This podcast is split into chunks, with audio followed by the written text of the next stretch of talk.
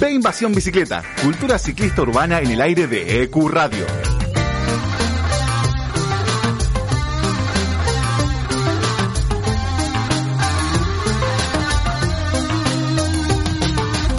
Ciclocultura, movilidad, urbanismo, vida sustentable, tiempo libre y todo lo que le interesa a quienes se mueven en bici por la ciudad.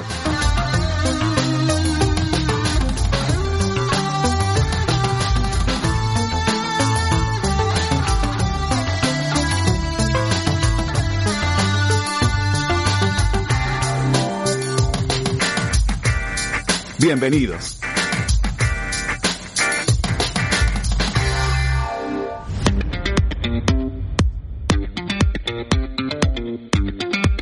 Hola, hola, hola, buenos días, buen sábado, bienvenidos a un nuevo episodio de B Invasión Bicicleta, el programa de cultura ciclista urbana de Q Radio. Mi nombre es Matías Abalone y en este maravilloso sábado de octubre, hoy es eh, 16 de octubre de 2021, vamos a estar haciéndote la compañía para arrancar el, el fin de semana con todo. Arrancamos unos minutitos más tarde, así que vamos a, a- a apurarnos en la presentación y, y paso a mencionar a los que me van a hacer compañía hoy. Eh, le doy la bienvenida a Maxi Gotti, el filo de la bici. Hola Max. Hola Mati, ¿cómo estás? ¿Qué tal? Bienvenido. Y también eh, va a estar eh, Sol Mendoza con nosotros el día de hoy. Hola Sol. No te escuchamos a Sol. Hola. Bueno, le- eh, por ahí tenés que re- a ver si reinicias tu, tu conexión. Este, así, así te podemos escuchar, pero es- estás entre nosotros. Hola Maxi, ¿cómo va todo? Bien, ¿vos? Bien, eh, Hemos vuelto. ahí está. Ahí está Sol. Resucito. Resucitamos. Buen día, compañeros, ¿cómo están? Bien, disfrutando del, del sábado. Un sábado fresquito el día de hoy, eh, pero con sol y, y la buena perspectiva para lo que va a ser el fin de semana, ¿no?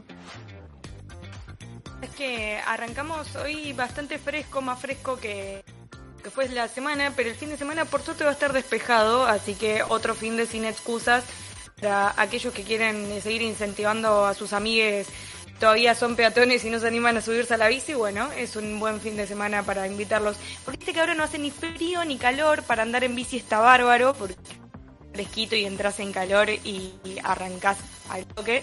Eh, así que la primavera para mí es ideal para que todos los neófitos salgan a la calle.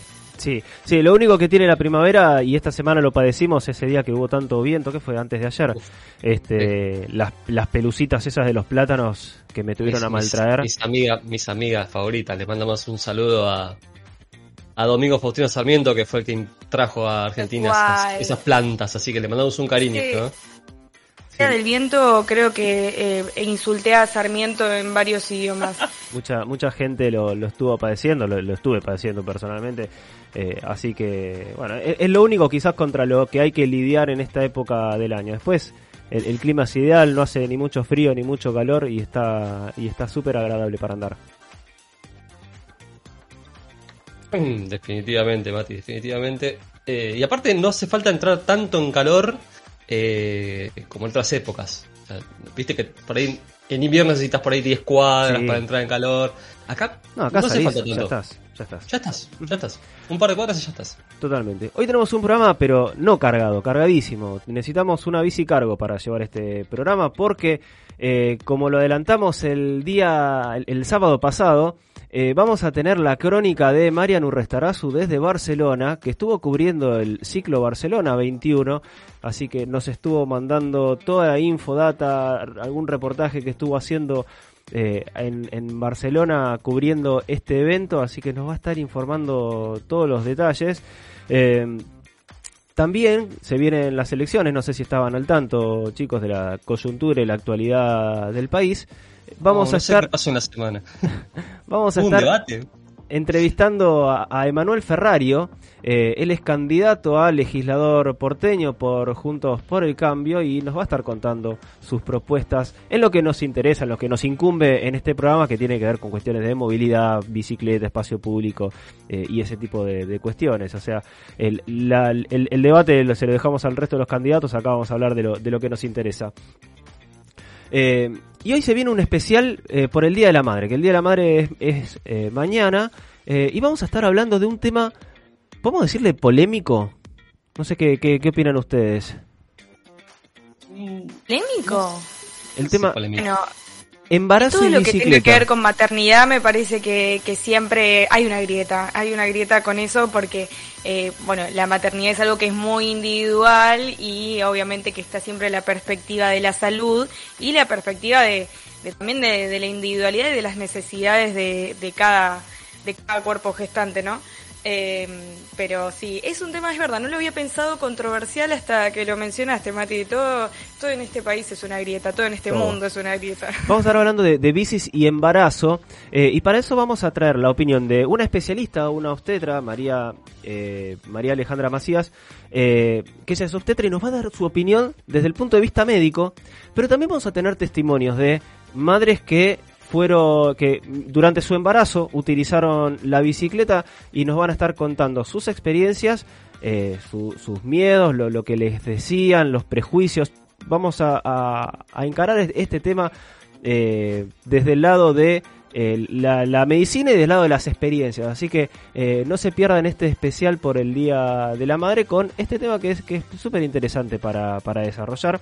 Eh, y también vamos a tener la columna de Héctor de Lepian. El día de hoy le toca a nuestro querido Héctor que va a estar hablando de salidas grupales y eh, también viene con un poquito de, de polémica. Vamos a jugar un poquito porque nos va a hablar de los distintos perfiles de, de usuarios, los distintos perfiles ciclistas de la gente que, que se suma. Vamos a ver con, con cuál nos identificamos. Así que estén atentos eh, que vamos a vamos a, a tener una columna divertida, me parece, el día de hoy.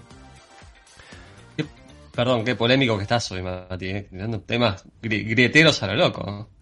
Sí, eh, igual esto, Es, esto es lo que garpa, es lo que garpa en realidad. ver, eh, esto último no, no tiene tanto de polémica, sino más más de, de, de ping-pong, ¿no? Más de chanza, de ida y vuelta, de, de a ver con, con qué nos identificamos y, y sacarle un poquito el, el jugo a eso.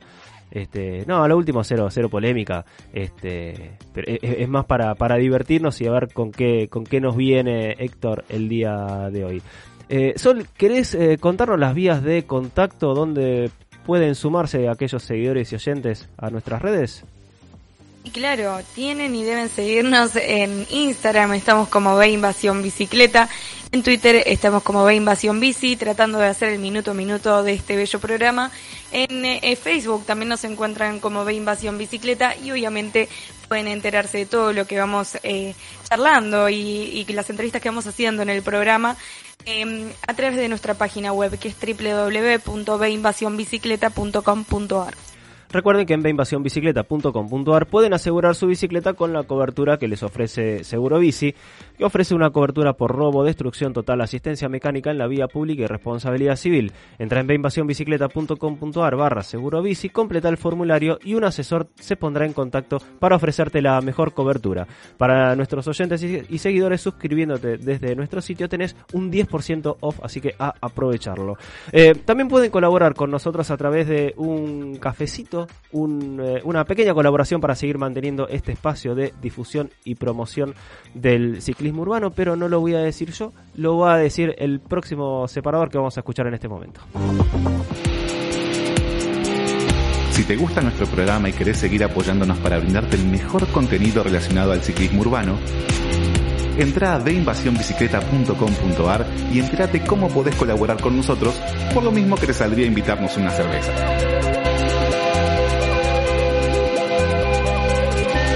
Ayúdanos a mantener este espacio para seguir promoviendo el ciclismo urbano. Colaborando además, vas a estar participando de los sorteos y beneficios que anunciemos durante la temporada.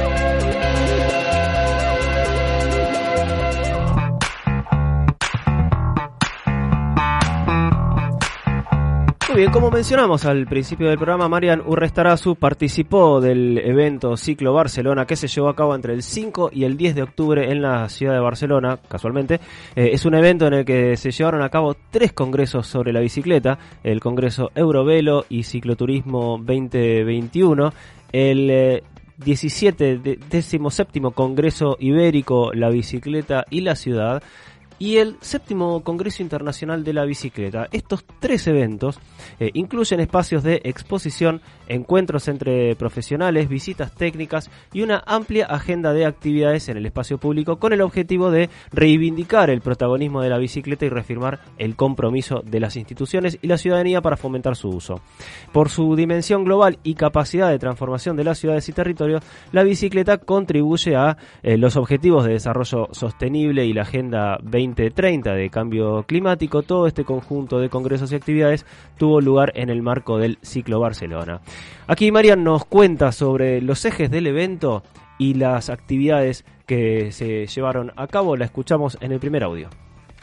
Participé del ciclo BCN 21 pedaleando ciudades y territorio en Barcelona del 5 al 10 de octubre fueron tres congresos en uno, Eurovelo y Cicloturismo 2021, el séptimo Congreso Internacional de la, Bicicleta y el decimoséptimo Congreso Ibérico, la bicicleta y la ciudad.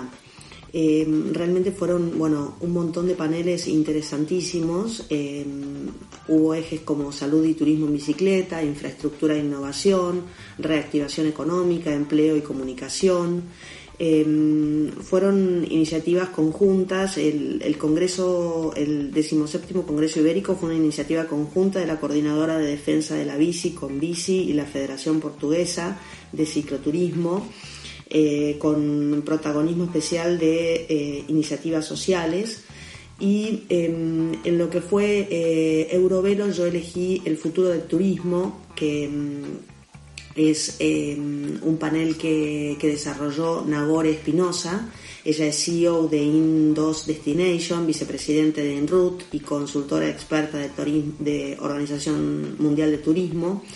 Y lo que ella desarrolló fue el regreso del turismo, cómo posicionarse en el turismo sostenible, cómo trabajar en armonía eh, junto con, digamos, en armonía con la naturaleza habló de marketing quirúrgico, digamos, este, este panel tuvo mucha fuerza porque em, es muy impactante ver en, la pantalla eh, el turismo está de regreso cuando venimos de una, de una pandemia tan, tan dura, tan complicada para todo lo que es el sector turismo, bueno, cómo, cómo mm, se integra la bicicleta y cómo cada vez más eh, la bicicleta habla de, de viajes y de recorrer eh, ciudades y también se posicionaba de, de una manera como, bueno, el, el turismo volvió y, y desde los lugares usuales y cómo de los lugares nuevos y cómo poder, em, poder incluir eh, la bicicleta como, como, como herramienta, como medio de transporte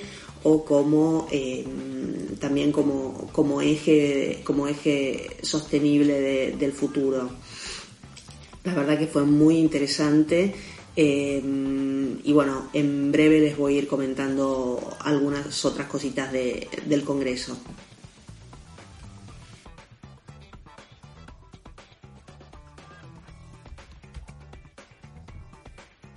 Maxi. Sí, estoy acá. Eh, ¿Me escuchas? Sí, te escucho. Bueno, ah, perfecto. Con la bicicleta como herramienta para apoyar la educación se presentó Bicibus, eh, pensando el ciclismo como un medio de transporte no solo para adultos, sino también enfocado en la escolaridad, con todos los beneficios que, esto conlleva. Aquí eh, Marian nos va a contar sobre esta iniciativa.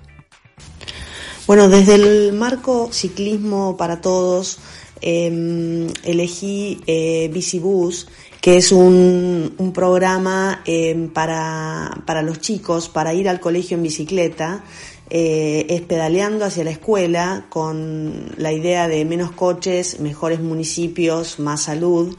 Eh, ¿Qué es un bicibús? Es un grupo de niños que se mueven en bicicleta hacia la escuela acompañados de personas adultas que van a ser eh, maestros, voluntarios y padres eh, la idea es que sea el mismo modo de un autobús que dispone un recorrido definido y horarios para encuentros en los distintos puntos. Y em, bueno, en realidad em, lo, lo, que hace eh, este, este proyecto, que bueno, que ya está en Barcelona totalmente afianzado y va ganando cada vez más colegios, eh, mejora la autonomía de los niños, favorece la movilidad en bicicleta, promueve los hábitos saludables, Em, y, la verdad que es lindísimo verlo. Yo tuve la, suerte de, verlos em, en, el colegio que está cerca de donde yo estoy parando. Em, y viene todo un, contingente de chicos en bicicleta felices al colegio. Y, y, es muy, digamos, muy, muy, muy sanador porque, bueno, eh, vienen haciendo ejercicio, divertidos y generalmente les llevan las mochilas eh, con un, con un tráiler o algo eh, los adultos, entonces vienen y, se divierten terriblemente. Y esto era un, una de las ponencias que había en cicloturismo para todos. Carlos Rodríguez presentó la iniciativa 30 días en bici y Marian conversó con él acerca de sus objetivos y adelantó cuál será el lema para la edición del próximo año. Acá estamos con Carlos de 30 días en bici. No me acuerdo tu apellido, Carlos, recordame. Rodríguez, muy conocido, Carlos Rodríguez. Bueno, pues 30 días en bici todos vosotros eh, todos lo sabéis, a lo largo de estos ocho años hemos estado, cada año hemos eh, buscado una línea temática en la que hemos desarrollado toda la potencia que tiene la bicicleta en nuestras vidas. ¿no? Estos últimos años hemos hablado muchísimo de salud, hemos hablado de cómo la bicicleta era buena para la salud personal, pero también para la salud comunitaria este año pasado, estos dos años de, de la pandemia y este año queremos dar un pequeño salto y, hablar yo creo que lo, más importante y lo que menos hablamos, ¿no? Y es la bicicleta como un vehículo para el vehículo de la felicidad y el vehículo para la felicidad, ¿no? Eh, eh, quiero quiero decirte que de de nuestro lado, digamos, de, de, todos los medios que estamos promocionando este tipo de actividades y que, bueno, que somos fanáticos de la bici mal, que vinimos a, Ciclo Barcelona con la bici, la tenemos aparcada en la puerta. Em, compartimos lo de la felicidad. Em, y, la felicidad trae salud, como vos decías, entonces, eh, qué mejor. Sí, eh, eh, hay un montón de evidencias científicas de que la bicicleta proporciona beneficios para la, para la salud mental eh, y para nuestro bienestar personal cotidiano. Y vamos a trabajar mucho eso este año, vamos a seguir transmitiendo lo que tiene lo que tiene 30 días en bici, ¿no? que, es, que al final siempre estamos trabajando, hablamos de personas, no hablamos de bicicletas, sino de personas que se descubren a sí mismas como eh, autónomas para o que ellos mismos tienen toda la energía que necesitan para desplazarse por la ciudad ¿no? entonces en este, en este sentido eh, vamos a seguir transmitiendo esa emoción de descubrir la bicicleta la emoción de vivir en bicicleta y la felicidad eh, de todas y cada una de esas personas del gran pelotón internacional de 30 dieros y 30 dieras que estamos haciendo lo, que estamos haciendo lo mismo al mismo tiempo, que es crear mejores ciudades a pedaladas, construir felicidad pedaleando y eh, mejorando nuestras mejorando las condiciones de existencia de personas concretas que mejoran su vida porque adoptan la bicicleta como forma de, como forma de movilidad, con lo cual esto es más bienestar, más felicidad, menos estrés, más disfrute, la vida, la buena vida en bicicleta. Vamos a desarrollar un poco cómo funciona la herramienta de 30 días en bici, pero desde el punto de vista de cómo proporciona una herramienta a las comunidades, a las personas, para nosotros mismos eh, provocar el cambio modal de las personas hacia el uso de la bicicleta. Vamos, cerramos con, con el logo de 30 días en bici. Eh, para 2022 el lema es construyendo felicidad a pedaladas. Chao Carlos, gracias. Eh, los sponsors son una parte importante de cualquier evento y actualmente la bicicleta eléctrica está ganando cada vez más espacio dentro de la movilidad ciclista. Eh, Marian nos cuenta sobre las bicicletas Rise Müller con motores Bosch. Bueno, ahora voy con algo de los sponsors. Estaba en, en ciclo Barcelona 21. Ries Müller es una empresa alemana que hace bicicletas con bicicletas eléctricas con eh, baterías Bosch. Eh, el stand era muy interesante. Había una bicicleta enorme. Em, muy, digamos, con muy buena terminación. Em, la pasión por, por, las bicicletas eléctricas viene fuerte. Eh, no sé si la comparto porque, bueno, a mí me, me, gusta el hecho de pedalear, pero realmente era, era algo muy, muy lindo de ver. Eh, muy bien presentada y bueno, por supuesto tienen una autonomía y, están cada vez más al alcance, digamos, en, en, Barcelona se ven mucho eléctricas, se ven muchas bicicletas de todo tipo, pero, pero las eléctricas se ven mucho. Em, esta empresa se llama Ries Müller y es con baterías eh, Bosch. Em, estuve con la gerente de marketing de Bosch y me contaba bueno las virtudes y, las historias acerca de, las bicicletas eléctricas que, pisan, pisan muy fuerte. Eh, bueno, sin dudas la infraestructura es importante para el desarrollo, el desarrollo del ciclismo urbano. También estuvieron presentes en el ciclo BCN 21 empresas que ofrecen soluciones para la implementación de carriles bici, como el caso de Cicla, que aquí escuchamos. Otro de los sponsors es la compañía Cicla, que eh, desarrolla eh, para la familia de productos Zebra los separadores que em, se ponen, se colocan eh, para mejorar la seguridad de los usuarios de los carriles de las bicis. Se adaptan a cualquier tipo de calzada, son muy visibles gracias a que 40% de la superficie es reflectante se fabrican en plástico reciclado porque por lo que el impacto ambiental es mínimo, son productos ecodiseñados, aquí en Barcelona están en, la mayoría de, las bicisendas, son muy resistentes al impacto, a la intemperie y em, disponen varios puntos de anclaje en, el pavimento, en la calzada. Y digamos para mí es muy práctico cuando, cuando freno en un semáforo em, poner el pie ahí porque está como levantadito. Eh, y, bueno, permiten plasmar un, proyecto de intervención en, la vía pública. Muy bien, así pasó Marian Urrestarazu desde Ciclo Barcelona 21, este, esta conferencia internacional eh, que cubrió para nosotros. Vamos a escuchar el cierre y las conclusiones de este evento. Bueno chicos, para cerrar el Congreso Ciclo BCN 21 les quiero agregar que eh, hubo una presencia, por supuesto, de, muchas ciudades de España. España, eh, no solo Barcelona, sino un montón de ciudades. Eh, Valencia y Murcia, por ejemplo, estuvieron con un stand en, en el área de sponsors y a su vez, digamos, de un montón de países como Italia, Hungría, Em, Bélgica em, y mm, Alemania y algunas otras, eh, digamos, también circuitos de mm, federaciones, asociaciones, eh, una presencia muy fuerte en cuanto a recorridos, mapas eh, de cicloturismo.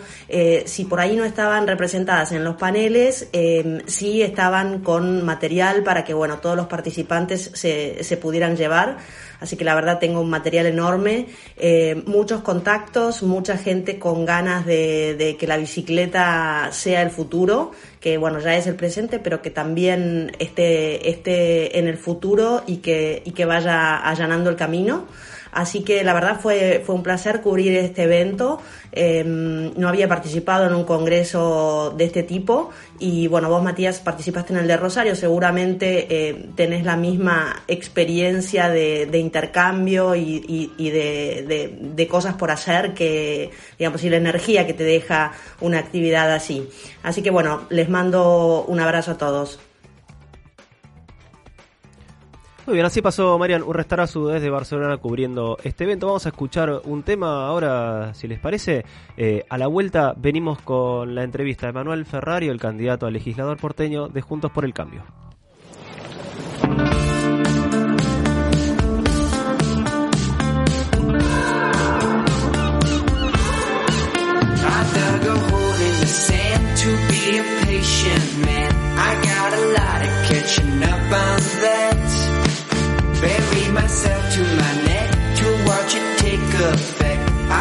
The sun makes me reflect on the things that I've done, taking advantage of. I let the sea put me in my place.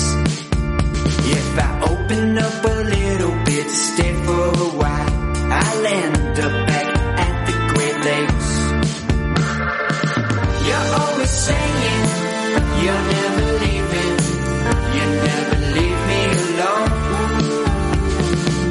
We're always changing, shape shift formation, I guess it's only natural. You twist and react, overflow, retract. There's a magnetism in your pull. When I'm getting off track, you tell me to relax. You're keeping things under control. I take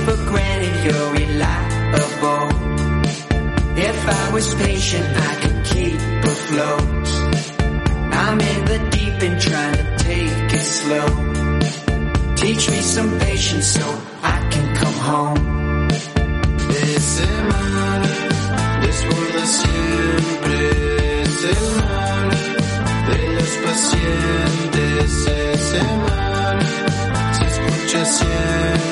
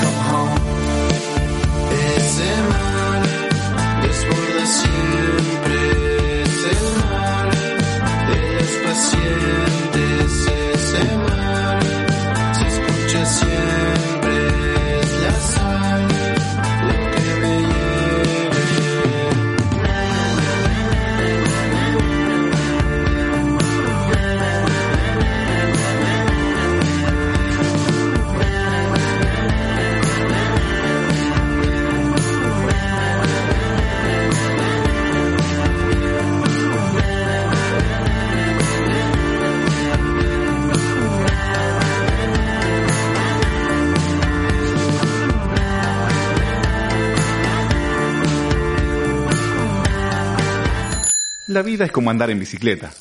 Para mantener el equilibrio hay que seguir pedaleando. Albert Einstein, científico, ciclista.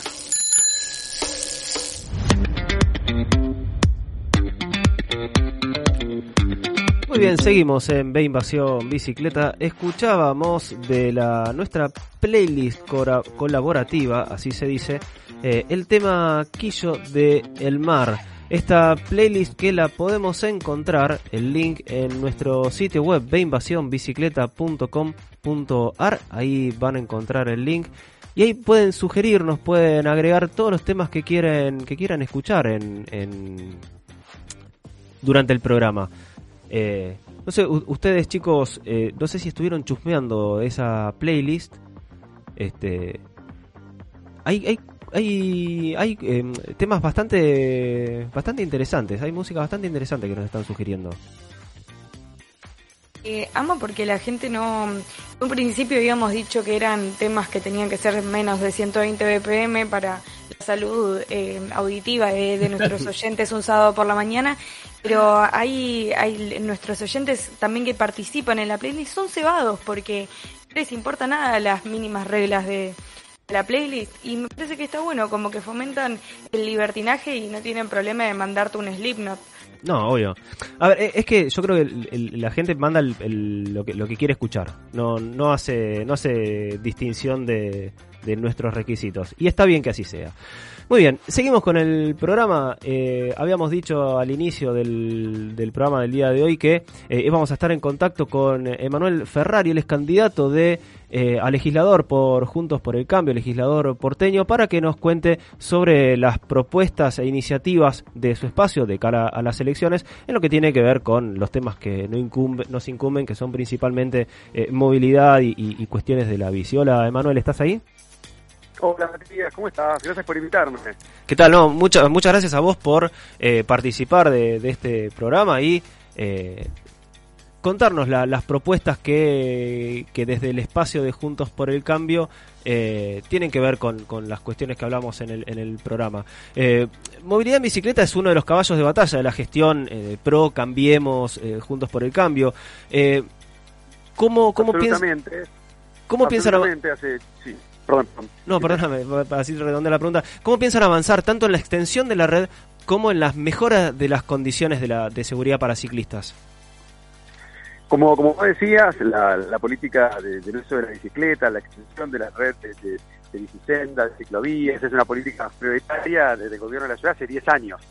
Cuando arrancamos, y arrancó el secretario Diestris en ese momento con 30.000 viajes, hoy estamos en 405.000 y el objetivo es llegar a un millón de viajes diarios para el 2023.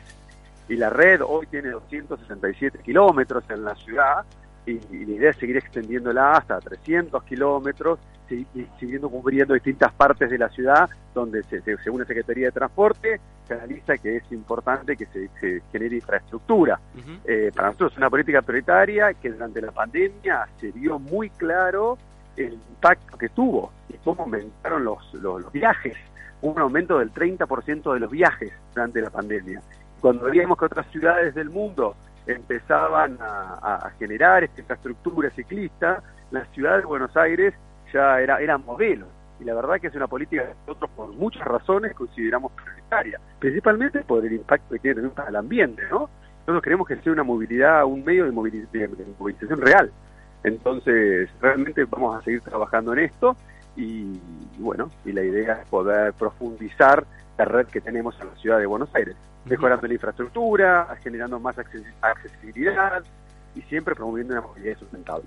¿Qué pasa con Ecobici que durante la pandemia sufrió cierres, después cambió la modalidad de, contratación, se, aranceló en parte, si bien se mantiene un esquema eh, gratuito para durante los días de semana? ¿Cómo planean que vaya a ser la, expansión del, eh, del sistema de bicis públicas? Bueno, el sistema va a seguir expandiéndose, hoy tiene 250 estaciones, son 2.300 bicis, el sistema está funcionando bien y lo que necesitamos es el sistema que se continúe garantizando la, accesibilidad. Eh, lo, vemos, lo vemos el uso que tiene no solamente de lunes a viernes, sino también los fines de semana. Y la verdad, es que el sistema ha, mejorado mucho y esa es nuestra prioridad, que ese sistema se logre consolidar. Maxi. Eh, hola, ¿cómo estás? Acá Maxi, el filo de la bici. Te quería hacer una consulta respecto a eh, la, ampliación de la extensión, en particular porque uno de los aciertos creo que, eh, que coincidimos todos en la pandemia fue la inclusión de ciclovías en dos avenidas como Corrientes y, Córdoba. Eh, desde la legislatura, desde, desde, el bloque y también hablando con, la gente de movilidad de la ciudad, ¿hay planes de de extenderlo a otras avenidas eh, dentro de, Capital? Sí, así es. A ver, por un lado, primero Córdoba y Corrientes son dos avenidas que tuvieron un incremento, como bien decías vos, en, su uso eh, muy grande, arriba del 300%, ambas. Incluso tuvo un impacto en el aumento del uso de, la bicicenda para mujeres, que se multiplicó por cuatro también, ¿no? Al sentirse, al ser mucho más segura la infraestructura en ambas avenidas. Y sí, hay planes de expandirse en otras avenidas, hay un proyecto que se viene trabajando, eh, de que, es un proyecto de hace varios meses que tiene la Secretaría de Transporte, eh, la idea de eh, un corredor en la Avenida Libertador, ¿no? seguir mejorando el corredor de la Avenida Libertador y hay otras más que podemos preguntarle a Juanjo, que seguramente él va a poder compartir más detalles.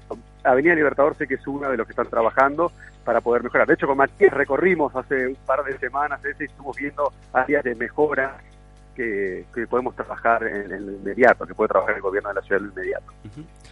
Eh, respecto a la movilidad, también la otra pata fuerte en lo que tiene que ver con movilidad sustentable es el transporte público, ¿no? Eh, ¿Cuáles son los planes o, las ideas de mejoras en lo que es el transporte público en general eh, y en particular el subte, ¿no? Porque el subte es uno de los reclamos más fuertes de la ciudadanía que se ve constantemente.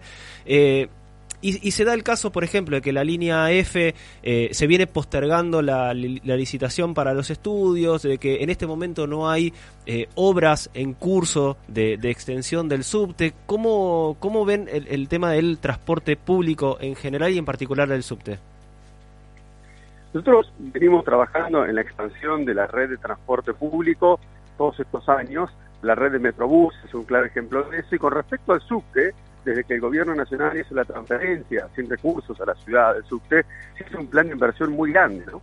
Con la línea H, apertura de nuevas estaciones, cambio de coches, aire acondicionado en los coches, se trabajó en aumentar mucho la frecuencia y llevar a todas las líneas de subte a tres minutos de frecuencia, que eso es muy importante para, bueno, para todos los que lo usamos, para poder movernos y poder tener visibilidad y saber a donde tenemos que ir. Entonces, sí hay un progreso muy grande del gobierno de seguir mejorando la accesibilidad y la calidad del transporte, incluyendo el subte, por supuesto. Sol. Manuel, ¿cómo estás? Sol te saluda por acá. Eh, bueno, un, tema que nos, para nosotros es recurrente en la radio y, lo, comentamos bastante, que tiene que ver con el tema de los espacios verdes. Eh, hay un reclamo latente por parte de, los ciudadanos de por una mayor cantidad de espacios verdes. Y bueno, y ahora con todo lo que está sucediendo, con el conflicto de Costanera Sur eh, y Costa Salguero y demás, ¿cuáles eh, serían como la mirada eh, de la legislatura por, junto con por el cambio para con este tema, para, para con esta iniciativa de una mejora de los espacios verdes? Durante todos estos años nosotros trabajamos para generar más espacios verdes en la ciudad. Es así que se, se agregaron a la ciudad, después de la ciudad, 110 hectáreas de espacios verdes y públicos. Y lo, nuestra visión es una ciudad, una ciudad equilibrada, una ciudad con mixtura de usos, una ciudad accesible.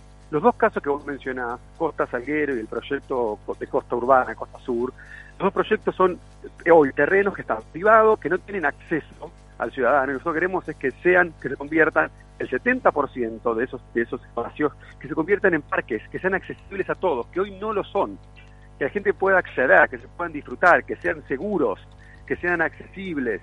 En el caso de Costa Salguero, es, eh, son 13 manzanas de parques que se incorporan, insisto, en un terreno que hoy no se puede acceder, 13 manzanas de parque, y luego hay al lado un desarrollo que tiene que ver con vivienda, gastronómico, entretenimiento, cultural, porque es parte de la accesibilidad al propio espacio verde. Y en, en, Costa Urbana, que es el proyecto del sur de la ciudad, que vos mencionabas recién, de vuelta es recuperar un espacio. Que hoy está cerrado, son 48 hectáreas de parque que la ciudad recupera con mantenimiento, que eso genera más seguridad, más empleo incluso también, mayor accesibilidad, en un espacio que hoy es cerrado, es un terreno privado cerrado. Insisto, Costa es un terreno privado. Y eso claramente es una incorporación a los espacios verdes de la ciudad, para que lo disfruten todos, todos los porteños, las porteñas y los que vienen a la ciudad de visita. Maxi. Sí, eh, yendo, volviendo al tema de, la movilidad, no tanto a, esto que creo que requiere un debate más amplio que nos, que nos exceda a nosotros inclusive. Eh, volviendo al tema de, nosotros los ciclistas. Eh, no tanto como, legislador, sino como, como ciudadano de, a pie que sos, tanto como, nosotros en las redes sociales se ve que hay mucha mucha conflictividad cada vez que se nos menciona a nosotros. Por ejemplo, hace, hace un par de semanas, el jefe de gabinete, Felipe. Eh, eh, sí, tu jefe de gabinete, perdón, no, me acuerdo el nombre, había mencionado justamente el tema. Sí, Felipe, Felipe, Miguel, estás, me agarré un lapsus. Que había mencionado justamente lo que dijiste vos, que hay 267 kilómetros de ciclovías en la ciudad, y a partir de ahí hubo una catarata de tweets contra, en contra nuestro. ¿Vos cómo ves que, eh, que se esté llevando a cabo eh, un cambio cultural en cuanto al uso de la bici y a los ciclistas como protagonistas, porque hay muchos eh, automovilistas que nos ven como realmente un estorbo prácticamente. ¿Cómo lo ves vos como ciclista de a pie, como persona de a pie, no? Yo creo que en todos estos años se, dio un cambio cultural. Y en un principio, cuando sí es verdad, había mucha crítica, decían, bueno, la bicicleta le quita el espacio de los autos, incluso recordemos que también eh, la oposición lo impulsó, ¿no? Esta idea de, bueno, la bicicleta le quita espacio a los autos, el Metrobús quita árboles el 9 de julio. Cuando se, al principio se intentó oponer estos cambios, nosotros siempre nos mantuvimos con lo que creíamos, porque creíamos que era lo mejor para la visión de la ciudad, para el desarrollo urbano de la ciudad. Y nosotros no nos imaginamos una ciudad ya sin bicisendas, sin ciclistas, es donde la ciudad tiene que profundizar su desarrollo, su planificación urbana, y es un pero yo creo que está a la vista. Esto que comentaba al principio, que eh, cuando comenzamos las ciclovías eran 35.000 viajes diarios, hoy ya están en casi 400.000, perdón, 405.000, y la idea es llevarlo a un millón. Entonces yo creo que es irreversible eh, el uso de la bicicleta en la ciudad. Eh, Emanuel, para ir cerrando, ¿vos eh, usás la bici habitualmente? La uso, la uso una vez por semana más o menos, pero sí la uso. La, uso. ¿La, la usás por, eh, para pasear o, o, la usás por, para moverte vos habitualmente? La uso, la uso para pasear los fines de semana cuando salimos, o la uso una vez para ir a la oficina, cuando voy a alguna reunión o algo, también. ¿Y qué, qué, bici, qué bici tenés? Tengo una chiquita desplegable. Uh -huh. ¿Y, ¿Y, cuál es tu lugar favorito para, para no andar voy a decir marca, no voy a decir no, marca. Está bien, está bien. una chiquita plegable. ¿Y tenés algún lugar favorito para recorrer la ciudad en bici? A ver, uso mucho la, la, la, la bicicleta de Billinghurst para ir a, a veces a, a, reuniones que tengo en Parque Patricio cuando voy por ahí. Si no, a ver, me gusta mucho andar en bici por, por la costanera, me encanta eh, y lo disfruto. Eh, pero nada, la verdad que uso mucho. Cada vez que salimos, principalmente los fines de semana, aprovechamos, incluso a veces pasamos y vamos para provincia en bicicleta, digo, la verdad que es es muy agradable, la verdad, lo disfruto mucho. Bueno, es una muy buena manera de conectar. Eh, discúlpame, discúlpame. ¿Agarrás de Billinghurst la, la bicicleta para ir a, a, a Parque Patricios? Sí. Realmente. ¿Cómo, ¿Cómo ves el estado de Pero Billinghurst? generalmente cuando voy. ¿Cómo, ¿Cómo, ¿Cómo, ves el estado de la bicicleta de Billinghurst? Porque yo la uso habitualmente y la verdad que eh, bastante poseada a veces, te tengo que decir la verdad.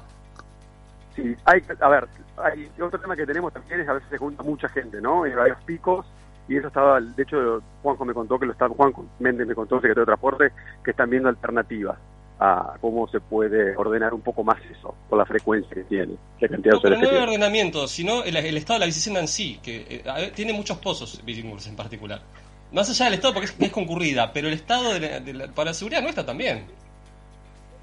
Yo sé Digo, que hay una política de man Sí, no, no, lo sé. Hay una política de mantenimiento de las bicisendas, pero digo, si ves alguno, vemos alguno, obviamente lo, lo hacemos el reclamo para que se lo pueda solucionar.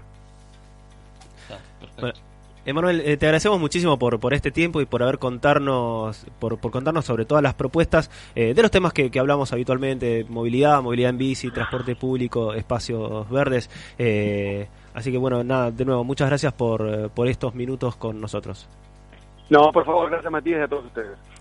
Paso de Manuel Ferrario, candidato a legislador porteño por Juntos por el Cambio. Vamos ahora a escuchar eh, un tema, un tema que lo pidió Maxi casualmente. Lo pidió Maxi Gothic, eh, dijo hoy es, el, hoy es el cumpleaños de Flia, el número, cumpleaños número 59. Eh, nos va a estar escuchando, así que le mandamos un, un abrazo Cariño. grande a, a Flia y en su honor vamos a escuchar a los Red Hot Chili Peppers.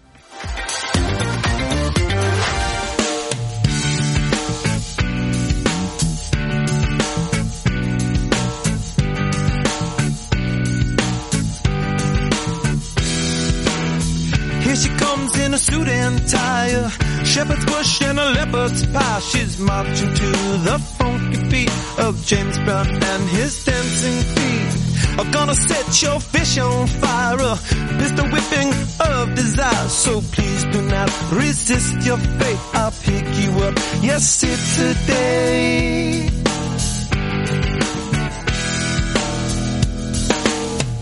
How could I forget to mention a bicycle is a good invention?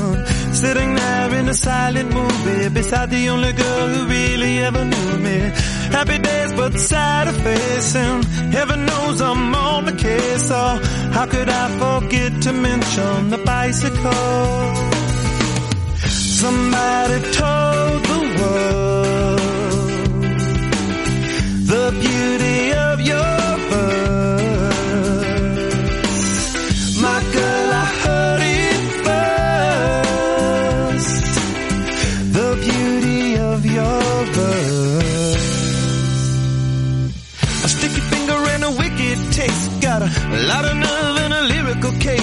sure to write it in your book. I promise not to look. I wanna smell your sunny face. A funny place, but it's never a waste. I'd hop this fence to make amends. I hope this movie never ends.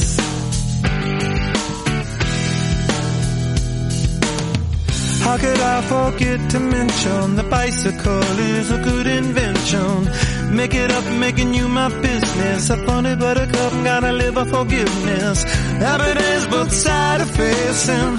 Heaven knows I'm on the case, so how could I forget to mention the bicycle? Somebody told the world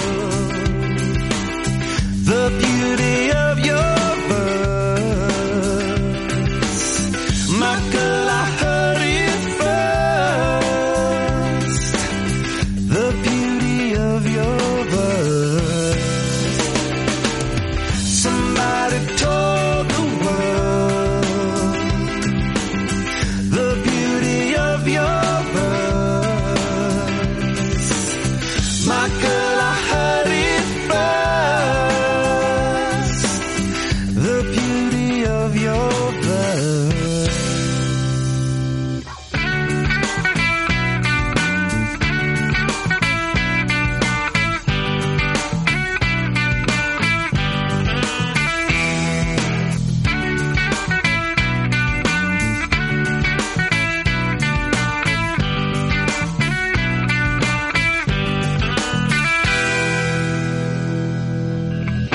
Gusta la ciudad. La recorremos en bici. Seguí escuchando de Invasión Bicicleta. Escuchábamos a los Red Hot Chili Peppers con su tema Bicycle Song en el cumpleaños número 59 de FLIA. Eh, vamos con las noticias, chicos, ¿les parece? Arranco con la, con la primera. Eh, diputados de Juntos por el Cambio eh, piden medidas para garantizar la seguridad vial de ciclistas. Este, esta información eh, la obtuvimos del eh, sitio bloqueusr.gov.ar. Diputados de Juntos por el Cambio, encabezados por Soledad Carrizo, en colaboración con la ONG Respeta al Ciclista, presentaron un proyecto para modificar la ley de tránsito 24.449 con el objetivo de garantizar la seguridad de los ciclistas ampliando las redes existentes o con la construcción de nuevas ciclovías en eh, jurisdicciones locales o interjurisdiccionales. Eh, señalización de vías que integren ciclistas y otros automotores que incluyan advertencia de sobrepaso seguro con un metro y medio de distancia, entre otras. La iniciativa, además, eh, visibiliza ejes que deben abordar para garantizar la seguridad, acompañar eh, como política de Estado el crecimiento de su uso y explotar sus beneficios. Resume reclamos de los usuarios de bicicletas ante la inseguridad eh, y contradicción de la que son víctimas. Por un lado, se promociona desde el Estado Nacional la movilidad sustentable y por el otro, hay ausencia de medidas concretas y efectivas para garantizarlas, explicó Carrizo, la, quien, quien llevó adelante esta, esta iniciativa. Recuerden que pueden sumarse a la, eh, al petitorio de la, del cambio de la ley de tránsito para que se respete el metro y medio de sobrepaso en el sitio web respetaalciclista.com.ar.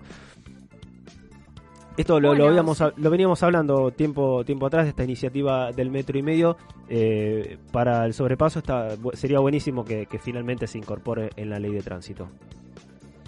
Y totalmente, es un proyecto que viene también llevando bastante la campaña Pablo Lebedinsky. Sí. eh, bueno, suele, suele publicar y pueden ver en sus redes también como el paso a paso de, de esta iniciativa. Por Totalmente. otra parte, se presentó el proyecto de ley de movilidad sustentable con un poco de, con algunas pequeñas vaci- con unos pequeños vacíos legales.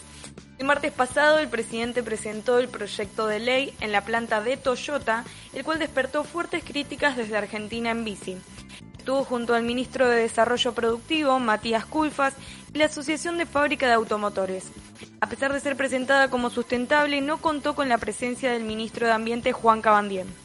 La nueva ley se centra en la transformación energética de modos de transporte, principalmente del automóvil privado, con el objetivo de no permitir la comercialización de automóviles a motor, a motor de combustión sería a partir del año 2041 en el territorio nacional. Así que tenemos todavía 20 años por delante para dejar de contar con automóviles a combustión. Considerando que en nuestro país solo el, un 8% de la matriz energética está constituida por fuentes de energía renovables, casi toda la energía que consumimos, que consumimos viene del petróleo, gas y carbón. Movilidad sustentable es pensar ciudades donde se priorice el desarrollo urbano en torno, en torno a los modos de movilidad activa y el transporte público, en contraposición al uso del auto individual. Agregan que actualmente existe un proyecto de ley de movilidad activa en el Senado de la Nación, impulsada por el senador Roberto Mirabella, que además contó con participación de organizaciones ciudadanas y tiene una perspectiva ambiental. Sí, es decir, Sí, Sol. Que, que está bueno, o sea, esto último, que, que las leyes de movilidad sustentable tengan la participación de lo necesario, eh, se- según los ciudadanos, ¿no? Como eh, es algo que nosotros por ahí desde el programa lo, lo hemos hablado y lo hablamos con bastante frecuencia, de que movilidad sustentable es otra cosa, hay un montón de, de, de posibilidades de hacerlo ahora, ¿no? De, de generar como cambios que sean más inmediatos, no una proyección tan lejana, porque La crítica, la crítica venía más por el lado de que parecía un greenwashing a, al- a la industria automotriz, que en realidad era más un proyecto de transición energética que un proyecto de movilidad sustentable. Entonces, eh, más, más que nada venía por ese lado la crítica. Está bien avanzar en, en, eh, en- autos que no contaminen o que no generen polución, pero eh, teniendo en cuenta la matriz energética, como bien mencionaba la noticia, eh, digamos, no, no sería mu- mucha la, mejora y que la movilidad sustentable sí pasaba por, por otro lado. Eh, vamos con la última, Maxi. Sí, esta nota salió en, la, en el portal Infoae, como título hablando de automotores, automo- auto- auto- automóviles, justamente dice ¿Cómo cambió el comportamiento de los conductores tras la pandemia? se titula. Dice, el observatorio de vial de Secaitra quiso conocer cuál era la- percepción de los conductores y realizó un sondeo telefónico en Cava y Gran Buenos Aires para indagar sobre el tema. La primera pre- pregunta que se hizo fue si, ante el fin de las restricciones por la pandemia, las personas encuestadas creían que los conductores tenían eh, conductas más, igual o menos agresivas que antes de la pandemia. Un 65% de las personas eh, considera que, las eh, que hay conductas más agresivas, eh, doy fe, damos fe. El 23% consideró que tiene las mismas conductas, o sea, agresivas, y el 7.9 eligió la opción de pensar que hay menos eh, conductas agresivas, lo cual pongo Volvimos mejores de la pandemia, se llama ese. Volvimos mejores, un 7.9 volvió mejor. Segmentados por edad de los encuenta- encuestados, hay diferencias notorias. ¿sí? El 36.6% de las personas de 29 años dijo que las conductas eran más agresivas. El porcentaje aumentó al 60.2% de los adultos entre 50 y 64 años. Y la distinción según el género de las personas consultadas, o sea, también no hay distinción de género, el 44.7% de las personas, de los hombres, sostuvo que hay un tránsito más agresivo, mientras que el 57% de las mujeres fueron las que sostuvieron que esa es la conducta que más se observa. Eh, bueno, cuando inda- indagó acerca de la autopercepción sobre el tema, Es- cree esa que la parte, esa, algo esa es la en parte su más, estilo de manejo. Esa, es la- ¿Cómo? esa es la parte más, eh, más curiosa ¿no? del, del estudio. ¿La autopercepción? La, la autopercepción. Sí, sí, sí, sí. Mira, dice que, o sea, que 6 de cada 10 contestaron que mantuvieron las mismas conductas que antes de, antes de la pandemia. No, chicos. Llegás corto. Un 28.1% expresó poseer eh, conductas menos agresivas al volante, mientras que el 10.7% sostuvo que tenía una conducción más agresiva que antes de la pandemia. Muy poco. Esta visión eh, negativa del otro y positiva de uno mismo se repite en cada sondeo. Los datos nos muestran que eh, se es crítico con los demás conductores, que se ven eh, los errores en el resto de los conductores, pero que no se logra ser capaz de reflexionar o autocriticarse, admitiendo los errores propios al conducir, que seguramente sucedan en la mayoría de los casos y en la misma percepción que los ajenos. Es muy importante realizar este análisis propio de cómo conducimos para poder generar un cambio si es necesario, destacó el vocero de Secaitra, Facundo Jaime. Un clásico. Todos manejan mal, salvo yo que manejo bien. ¿No? Básicamente. Básicamente.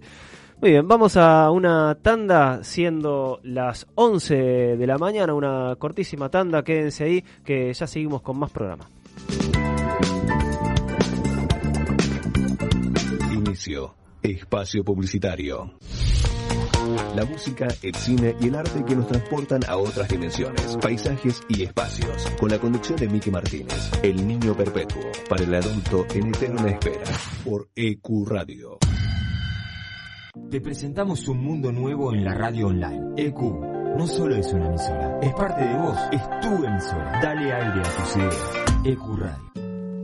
La radio es un espacio donde uno logra conectarse con varios sentidos. La radio genera una sensación de libertad y fantasía. EQ Radio. Dale aire a tus ideas. No te agarres más la cabeza y sacate todas las dudas del mundo del derecho. Todos los viernes de 19 a 20 horas, escucha Hacer Nadie cree en lo que oye. Para terminar la semana bien informado, Cada viernes de 21 a 22 horas. con las noticias más importantes, la información deportiva, Buena música y la agenda del fin de semana. Nadie cree en lo que oye. Viernes de 21 a 22 horas por EQ Radio. Permiso para circular. Dos horas libres de realidad. Todos los sábados de 14 a 16. Por EQ Radio.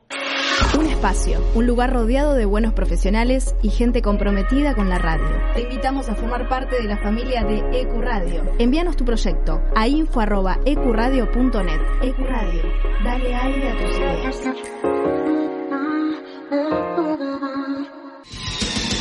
Todos los domingos, de 17 a 19, junto a Charlie, Walter y Lucas, hacen A Puro Metal, un programa heavy, hecho por heavy y para heavy, por EQ Radio. ¿Necesitas vender, comprar o tasar una propiedad? Contactate con Fernando, nuestro agente inmobiliario. No busques más. En el mismo día te brinda el valor de tu propiedad. Todo en 24 horas. Fernando Policelia te resuelve todo. Precio, documentación y escritura. Responsabilidad y profesionalismo a tu alcance. Comunicate al 11 5818 3705 o al Instagram Fernando-Rimax-Axi. No te olvides, envíanos tu proyecto a info.ecuradio.net y forma parte de este mundo. Dale aire a tus ideas. EQ Radio. Fin.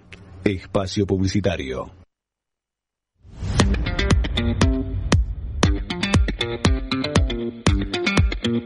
Muy bien, volvemos a B Invasión Bicicleta. Arrancamos la segunda hora del programa. Eh, Sol, ¿estás por ahí? ¿Estás ahí, Sol? Estoy, estoy, estoy ahí. por aquí. ¿Querés repasar las vías de contacto? Claro, sí. Si no nos siguen aún, deben hacerlo en Instagram. Estamos como B Invasión Bicicleta. En Facebook nos encuentran bajo el mismo nombre, B Invasión Bicicleta. En Twitter pueden ir siguiendo el minuto a minuto en B Invasión. Y obviamente pueden escuchar este programa y todos los anteriores en nuestra página web. Estamos en www.binvasionbicicleta.com.ar. Tuvimos algunas repercusiones en redes sociales de la entrevista con eh, Manuel Ferrario. El usuario Furio SL2 hablaba, habla de una modificación urgente y necesaria en Libertador. Dice que es la única avenida con las posibilidades de- más reales de conectar con provincia. De hecho, eh, Libertador en Vicente López tiene un carril con preferencia ciclista y además tiene un, flujo de tránsito de bicis eh, enorme. ¿sí? Los usuarios, quienes la usamos, eh, sufrimos la ira desmedida de los automovilistas porque en el 99% es bicicenda vereda compartida, entonces no es viable usarla más que para paseos. eh, y bueno, también habla de algún conflicto con eh, con, lo, con la policía sobre el, por el uso de la, de la calzada y no de la bicisenda. Eh, Pablo Lebedinsky habla también de la, modificación de Libertador, dice que está buenísimo, pero sería solo una modificación y extensión de la que ya existe. Pide que, que haya nuevas ciclovías eh, como un reclamo de quienes nos movemos eh, en bici por la ciudad. Eh, repercusiones que tuvo la entrevista con Emanuel Ferrari, el candidato a legislador porteño. Quédense ahí que el programa sigue con todo. Vamos a tener el especial del Día de la Madre hablando de embarazo y bicicleta, uso de la bici durante el embarazo. Para eso vamos a tener la opinión de Alejandra Macías, una obstetra, la opinión médica, la opinión profesional. Y también vamos a charlar con Clarisa Arreger, una conocida de la casa, eh, sobre, sobre este tema a partir de su experiencia como gestante andando en bicicleta, así que no se lo pierdan. Eh, también vamos a tener la columna de Héctor, que ya está sumado aquí virtualmente a la mesa con nosotros. Eh, vamos a tener la, la, columna de Héctor que nos va a estar hablando de salidas grupales y de los distintos perfiles o los distintas, las distintas personalidades de los ciclistas a la hora de las salidas y nos vamos a divertir un poco, vamos a, pelotear un poquito a ver con cuál nos identificamos.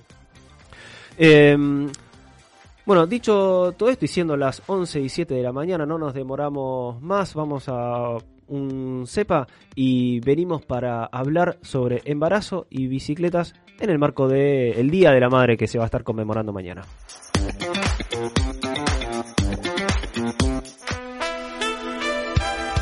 Hola, soy Marina, tu mecánica invasora. Es importante que cada tres años o en caso de un golpe fuerte cambiemos nuestro casco, ya que el material con el que está hecho pierde efectividad.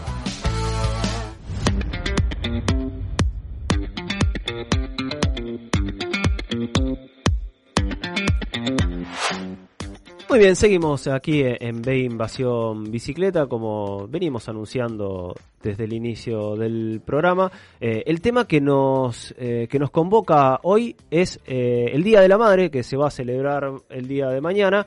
y, se, y, lo vamos a desarrollar desde el lado de la maternidad, desde la, desde la gestancia, digamos, desde el embarazo no es muy común aquí ver mujeres embarazadas andando en bicicleta. Entonces, vamos a, consultar a Alejandra Macías, a quien tenemos en línea, ella es obstetra. Eh, hola Alejandra, ¿estás ahí? Hola, ¿qué tal? Buen día, ¿cómo estás? ¿Qué tal Alejandra? Muchísimas gracias por esta comunicación con B Invasión eh, Bicicleta. Eh, decía que no, no es muy normal, no es muy común, eh, no es muy habitual ver mujeres embarazadas andando en bicicleta, entonces hay mucho prejuicio, mucho desconocimiento quizás, eh, pero eh, queríamos consultarte eh, desde tu desde tu experiencia médica, digo, ¿cuáles son los, los, beneficios, si es que hay, de andar en bicicleta estando embarazada? Bueno, hay muchos beneficios, eh, sobre todo mejora la circulación, este, que en el embarazo está bastante afectada, es un ejercicio aeróbico que mejora el gasto cardíaco, el corazón trabaja más, uh -huh. ayuda a combatir dolores como dolores de espalda, de ciático.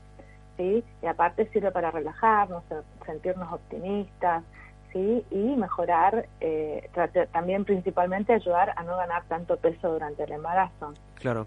Sí, pero bueno, hay que tener ciertos cuidados. Sí, obviamente. eh, y más allá, digamos, de, de, la diferencia más notoria que ocurre durante los meses, que es el tamaño de la panza, básicamente, eh, ¿hay que tener alguna consideración especial eh, durante los distintos periodos de la gestación? Mira, principalmente lo que se recomienda es que se pueda andar en bicicleta el primer trimestre, donde todavía la pancita no está grande, uh -huh.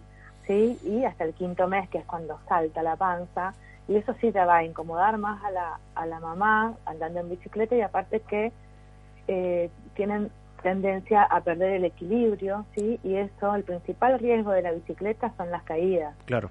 ¿Mm?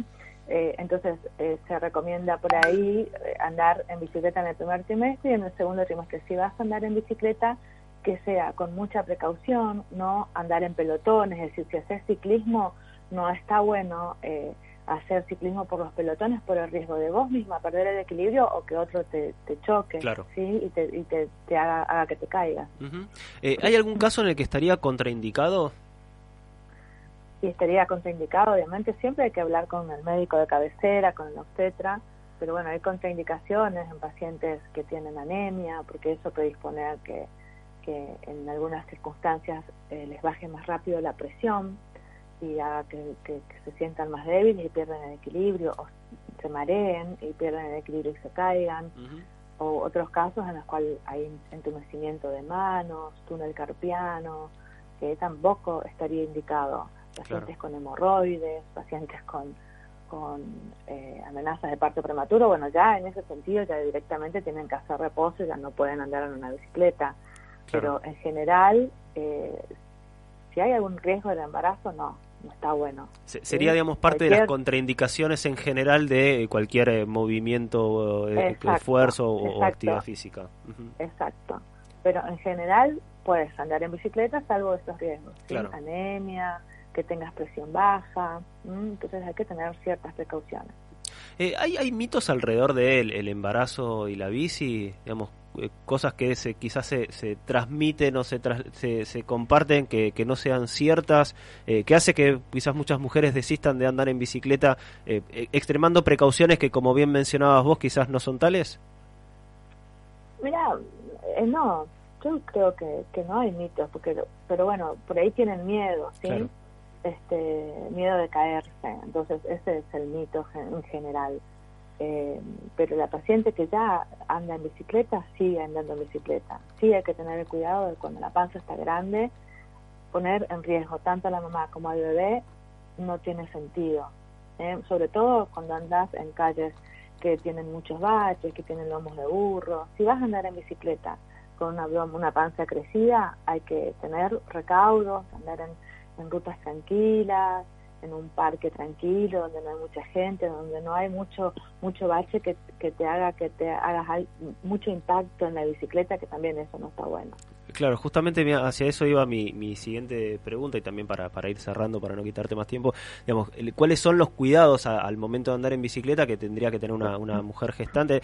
Eh, vos bien mencionabas el tema de los empedrados, pero quizás también la postura, el, el, el- Exacto. el- el esfuerzo. eh, ¿Hay alguna a- alguna consideración que tenga que tener el, o el tipo de terreno? Sí, sí, sí. Bueno, primero vamos a aconsejar la postura. Hay que estar bien erguida, no estar inclinada, eh, apretando la panza, tenés que estar bien erguida.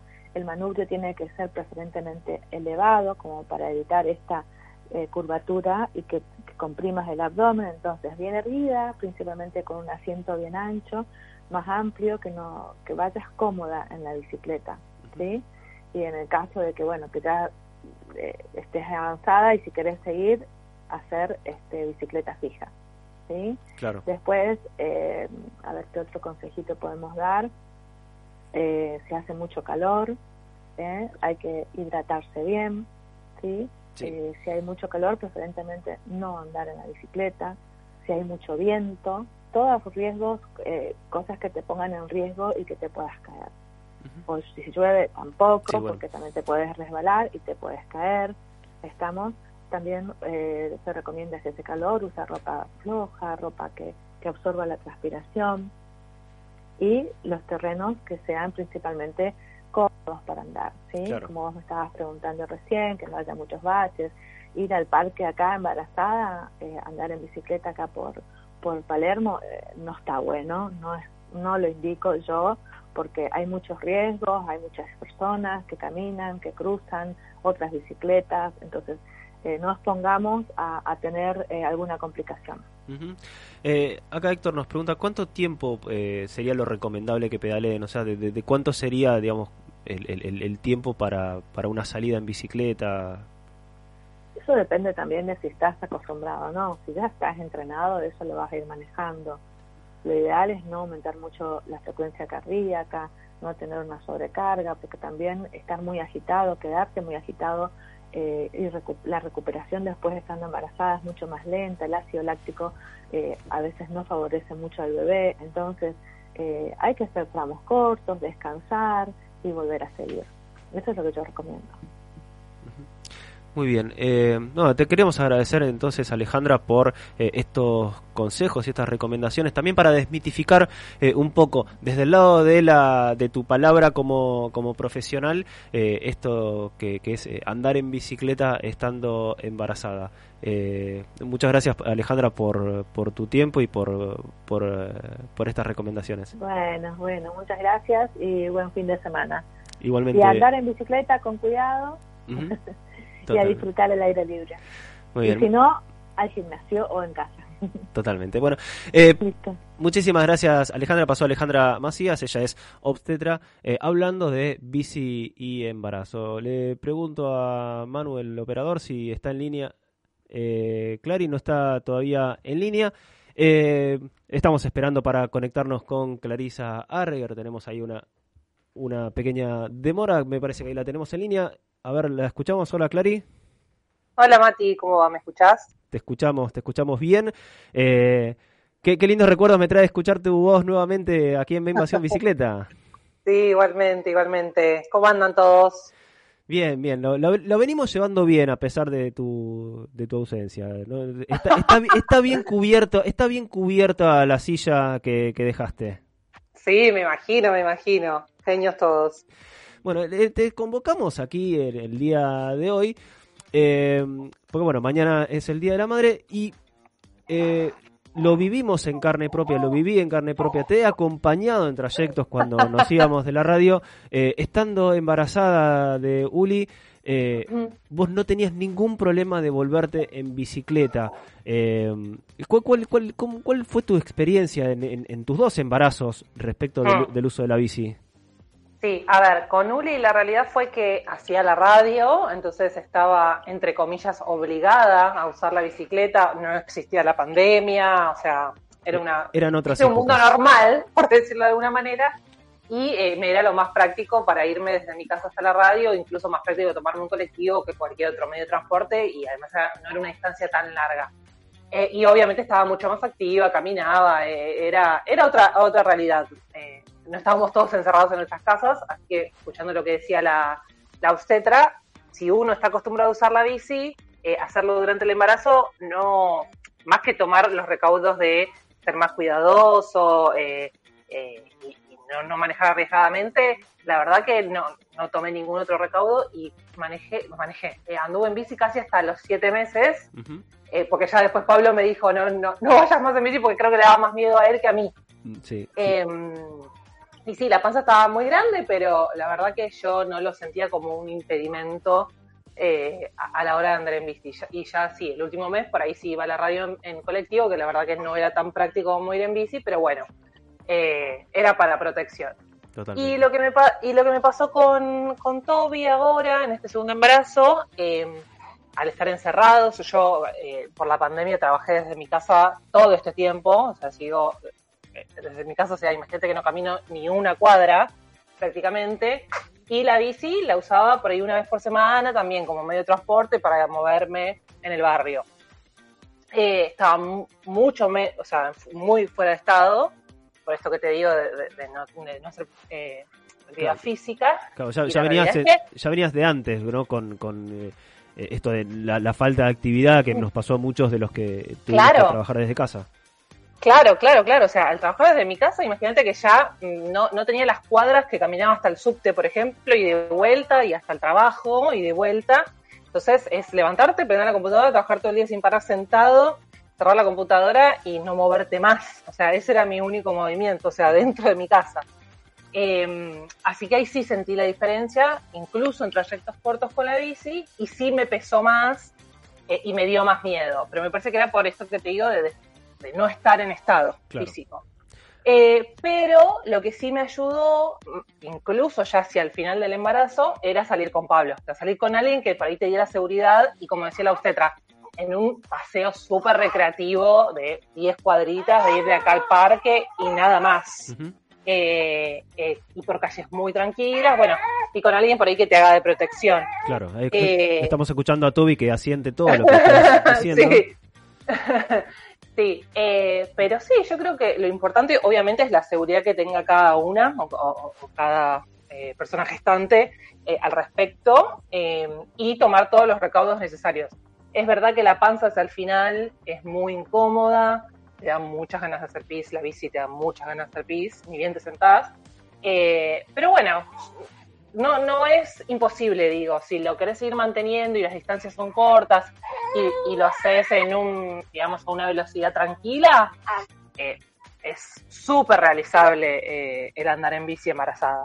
Esa es mi experiencia, incluso Muy estando en muy mal estado físico. Está muy bien. Maxi. Hola, Clary, acá, el filo, ¿cómo estás? Hola, Tanto tiempo, ¿todo bien? ¿todo bien vos? Bien, acá andamos. Eh, te quería hacer una consulta, va, un par de consultitas en realidad. Creo que lo respondiste igual al principio. Primero, si, si eh, pediste consejos a tu obstetra en su momento. eh, o, o qué recomendaciones te dijo, o si hubo alguna opinión al respecto de ella. Y segundo, o sea, ¿qué, qué no, no recuerdo la bici que tenías vos, pero ¿cuál sería quizás, que, no le pregunté a la, a la obstetra, cuál sería la más recomendable? O sea, la más, Claro. eh, la más eh, em- eh, Cómoda, embarazada friendly sería, ¿no? La- Claro. No, mira, sinceramente, respecto de la actividad física, no recuerdo haberle preguntado puntualmente por la bici, porque, como, como te digo, no, no me parecía que era una actividad eh, ni riesgosa, ni mucho menos, más como, como manejo yo, que es muy tranquila, eh, y también son distancias no muy largas y, y- y- y más recreativo o medio de transporte que otra cosa. Así que mucho no le pregunté, y además como, como, como decían ustedes, como es algo por ahí eh, conflictivo el tema, eh, no quería nadie que opine al respecto si yo iba a hacer lo que quería, que Vale. era andar en bici, básicamente, porque me sentía segura. Eh, y después la bici que tengo es una híbrida, o sea, es una urbana, eh, que es, como decía la obstetra, tiene el, man- el manubrio alto, el asiento es ancho. Eh, yo siempre dije, para mí, para la ciudad, esa es una de las mejores eh, bicis, porque es cómoda al, al- al andar y de estar sentada. Eh, pero bueno, como todos saben, es gusto personal cada tipo de bici. Eh, la mía tiene No cambios, así Fixie, por que... ¿Cómo? No, no recomendamos una Fixie, una como la que tengo No, yo. Una, o una ma- mountain o algo que te haga estar, viste, Claro. como inclinado. Claro. Esta es, está sentado, el manubrio es alto, es cómoda, es como, creo que es como la, la- para empezar, es la, la gran bici para empezar y después, bueno, vos después te vas para el palo que más te guste y que más cómodo te sientas. Eh, Pero esta, a nivel postura, yo que soy muy alta, la elegí a propósito porque no me gustaba estar encorvada. Eh, así que me parece que es, que es una buena opción. Eh, y después en mi grupo, en mi grupo, mi entorno, como todos saben que ando en bici, nadie me decía nada, ni nadie me miraba mal, eh, ni nadie me lo cuestionaba. Eh, pero entiendo que sea raro eh, que te vean con la panza. Me acuerdo hace muchos años, antes de estar embarazada y, y todo, vi a una chica embarazada andando en bici, me llamó la atención y dije, ah, claro, sí, se puede hacer. Y creo que ella fue la que me inspiró eh, hacerlo cuando, cuando yo quedé embarazada. Dije, bueno, ya que vi a una persona y lo hace, Claro, eh, ¿por qué no voy a poder yo, no? totalmente. Te, te, te inspiró. Eh, Sí. Por este tema eh, indagamos también o le consulté a Ana Castán, ella es mentora del Urban Cycling Institute, ella es española pero vive en Holanda, o sea, la meca de las bicicletas, Oh. eh, y ella publicó también fotos durante su embarazo andando en bicicleta, así que le consulté sobre, sobre este tema y esto era lo que nos decía Ana Castán sobre andar en bicicleta embarazada.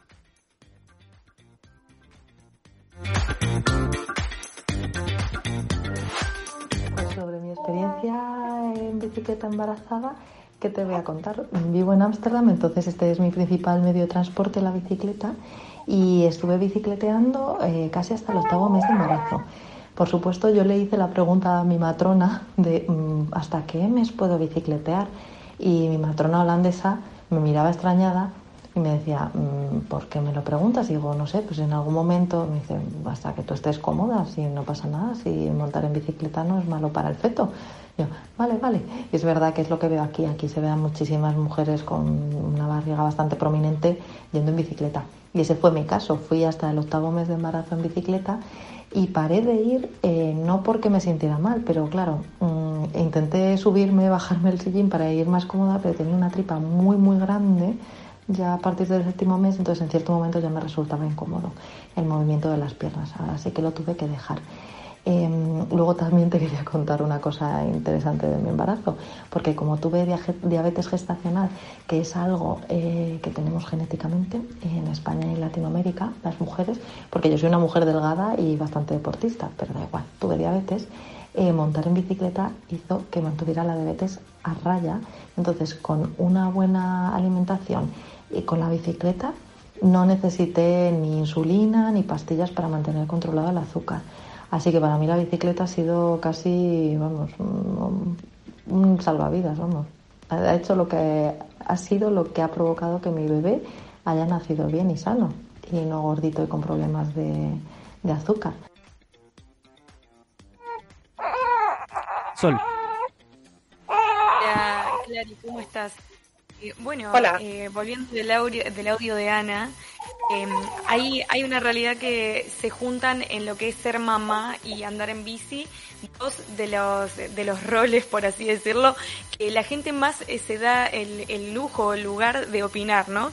Entonces me imagino que por ahí, ¿cómo, cómo era el, contexto? ¿Cómo te miraba la gente? Viste que ya de por sí les molesta que andemos en bici y ni te digo embarazada. Hubo gente que te, como que te llegaron a recriminar o, o llegaron a opinar sobre, sobre que anduvieras en bici pedaleando. Eh, yo sinceramente no recuerdo, como decía antes, o sea, todo mi entorno sabía, o sea, sabe mi, mi- mi postura y mi perfil, entonces nunca me lo cuestionaron ni me preguntaron nada, pero sí he escuchado eh, otras eh, mujeres embarazadas que eh, comentaban que, que- que las miraban mal eh, o que no concebían el hecho de que no se cuiden, entre comillas, Claro. eh, porque andar en bicicleta supuestamente es no cuidarte, ¿viste? Eh, cuando te pueden pisar caminando, o sea, siendo peatón, básicamente. Eh, así que en mi entorno, por suerte, no, no lo viví. Eh, entiendo el punto, pero me parece que es, es falta de información de parte del que te lo plantea, eh, porque inseguridad eh, vial hay, hay en todos lados y con todos los medios de transporte, me parece, y, no, no- creo que la bici sea más inseguro. Sí, obviamente, eh, como repito, tomás los recaudos necesarios, o sea, no manejarte temerariamente o, o- o distraída o por terrenos eh, complicados, básicamente, ¿no? Claro. Yo siempre, siempre lo dije, yo siempre manejé por trato de manejar por eh, ciclovía o por bicisenda, eh, despacio, eh, sin auriculares, o sea, yo trato de tomar todas las medidas estando embarazada o no. Eh, así que, por suerte a mí nadie me lo cuestionó, pero he leído a otras embarazadas que sí, que te miran como bicho raro, básicamente. Y, y respecto de la conducta, vos mencionabas bien, digamos, el, el tema del tránsito, que acá es eh, medio caótico. Eh, cuando, sobre todo cuando tenías la panza más notoria, digamos, ¿cómo vos tenías algún tipo de observación de eh, la conducta de los demás cuando se daban cuenta que estabas embarazada? ¿Viste? Como cuando andar, cuando, cuando, cuando vas en bicicleta y, y vas con chicos chiquitos que por ahí levantan el pie del acelerador porque, bueno, vas con chicos. O sea, si no vas con chicos te paso por arriba, ¿no? Pero en tu caso, cuando veían que te veían con la panza, ¿notabas algún tipo de recaudo extra? Sinceramente no sé si nunca me notaron la panza. Primero porque eh, eh, las dos panzas las tuve básicamente en, en invierno, lo cual eh, requería una campera Claro. eh, grande. Estaba, ca- encima, estaba camuflada. que era- claro, estaba camuflada que encima era negra. Eh, entonces, no sé cuánto han llegado a notar la panza. Lo que sí noté, y, y esto no sé, también a, a colación de lo que venían hablando ustedes, de si la gente maneja mejor en la pandemia, post pandemia o no, yo noté un cambio de que te ceden un poquito más el paso. No sé si tuve suerte, no sé si es que la gente, no sé, eh, se tuvo que bajar de otros medios de transporte y agarró la bici, entonces ahora es más empática con nosotros los ciclistas o qué, pero yo noté un cierto, eh, no sé, eh, Un cambio de actitud. sí, un cierto cambio de actitud de que te ceden un poquito más el paso. Casualidad, suerte, etcétera. No Co- sé, no la verdad que no sé. Pero te repito, con lo de la panza, no sé cuán visible era incluso Claro. siendo tan grande, por esto que te decía que iba con, Con- muy emponchada y, y- y de negro, así que era, era difícil de, de ver la panza, básicamente. Sobre este tema, eh, Ana Castán, quien vive en Ámsterdam, nos contaba cómo era o, o cómo es eh, andar en bici embarazada en el entorno, en, en un distinto entorno mucho más amigable con las bicis. La escuchamos. Una cosa que me gustaría añadir es que si yo he montado en bicicleta habitualmente en Ámsterdam es porque, claro, aquí la seguridad de los ciclistas es súper alta, porque el tráfico está pacificado y porque toda la prioridad es nuestra. Entonces sientes que no vas a tener ninguna caída. Y así fue, evidentemente. Efectivamente, con la tripa el, punto de gravedad cambió un poquito. Y sí que es verdad que bicicletas además con más dificultad porque te falta un poco más el aire y entonces subir los puentes es un poco más complicado, pero no sientes en ningún momento que porque vayas más despacio eh, tienes a alguien, eh, decimos achuchándote, mm, como acosándote detrás ni nada. Entonces como puedes ir a tu ritmo y sientes que no pasa nada, pues eso te hace que, que, el, que el movimiento en bicicleta sea muchísimo más menos estresante, vamos a decir. Así que nada, invito a todas las embarazadas que quieran a montar en bicicleta. Aquí en Holanda está prescrito por las matronas y los médicos, así que adelante. Escuchamos a Ana con su experiencia, obviamente desde un lugar en donde la bici tiene otra relevancia, eh, pero en línea con lo que menciona Clary, quizás eh, el, hecho de que después de la pandemia eh, haya explotado de la manera que lo hizo la cantidad de bicis en, la calle ayude también a mejorar esa percepción, ¿no? Pero como bien decías vos, no, no lo vamos a, saber si, si es así o no. Eh, para ir cerrando, Clary, ¿qué, recomendaciones le, le darías o, qué palabra de aliento le podrías dar a una mujer que venía andando en bicicleta, de repente queda embarazada, le dicen no, no, no vas a andar en bicicleta, es una locura, eh, le, tiran toda esa, toda esa mala onda. Eh, ¿qué, ¿qué, recomendaciones o qué palabras le, podrías decir vos desde tu experiencia de, haber eh, andado en bici embarazada? primero que pierda el miedo, ¿no? Y si tiene miedo, que tome eh, las medidas más seguras. De vuelta, repito, andar en ciclovía, ir acompañado de alguien, eh, que lo haga recreativamente al principio, por ahí un fin de semana ir al parque, eh, y si después lo necesita como medio de transporte y, y, y son distancias por ahí no muy largas, em, animarse. Eh, y que principalmente se, por ahí se informe esto que, que, que decía eh, Ana en el audio. Eh, es muy importante, o sea, ella, fue muy gracioso que decía, bueno, acá en Holanda me miró con cara de qué me estás preguntando, si um, más o menos desde que nacen hasta que se mueren andando en bicicleta. Eh, bueno, claramente obvio porque es un lugar mucho más seguro. Eh, digo, no, no hay un riesgo mayor, por ahí como decía la obstetra, en los dos primeros trimestres, porque la panza no es tan grande, eh, que si no estuvieras embarazada. Eh, para mí esas serían las recomendaciones. Siempre manejar eh, con, con, seguridad, respetando todas las normas de tránsito, obviamente, y, a, su ritmo. No, no, no, o sea, no está corriendo una carrera contra nadie.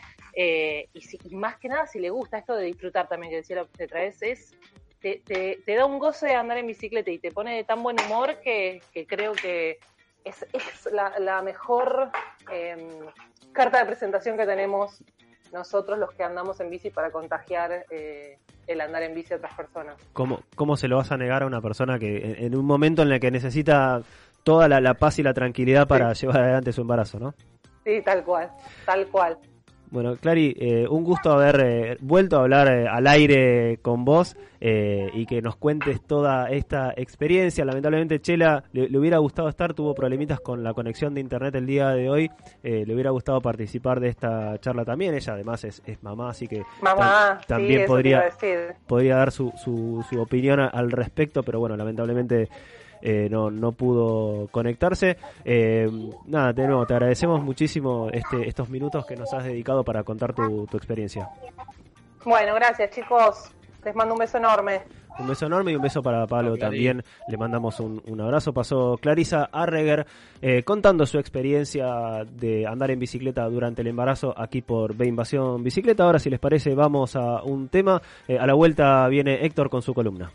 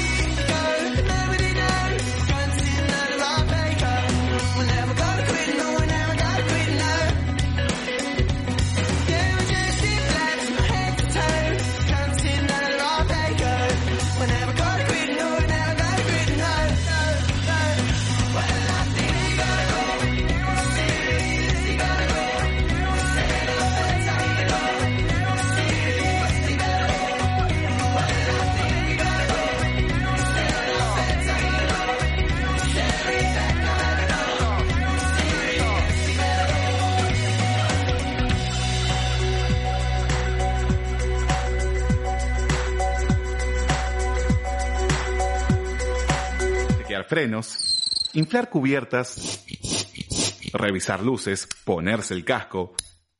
¿Falta algo más? Sí, las ganas de pasarla bien. Seguí en B Invasión Bicicleta.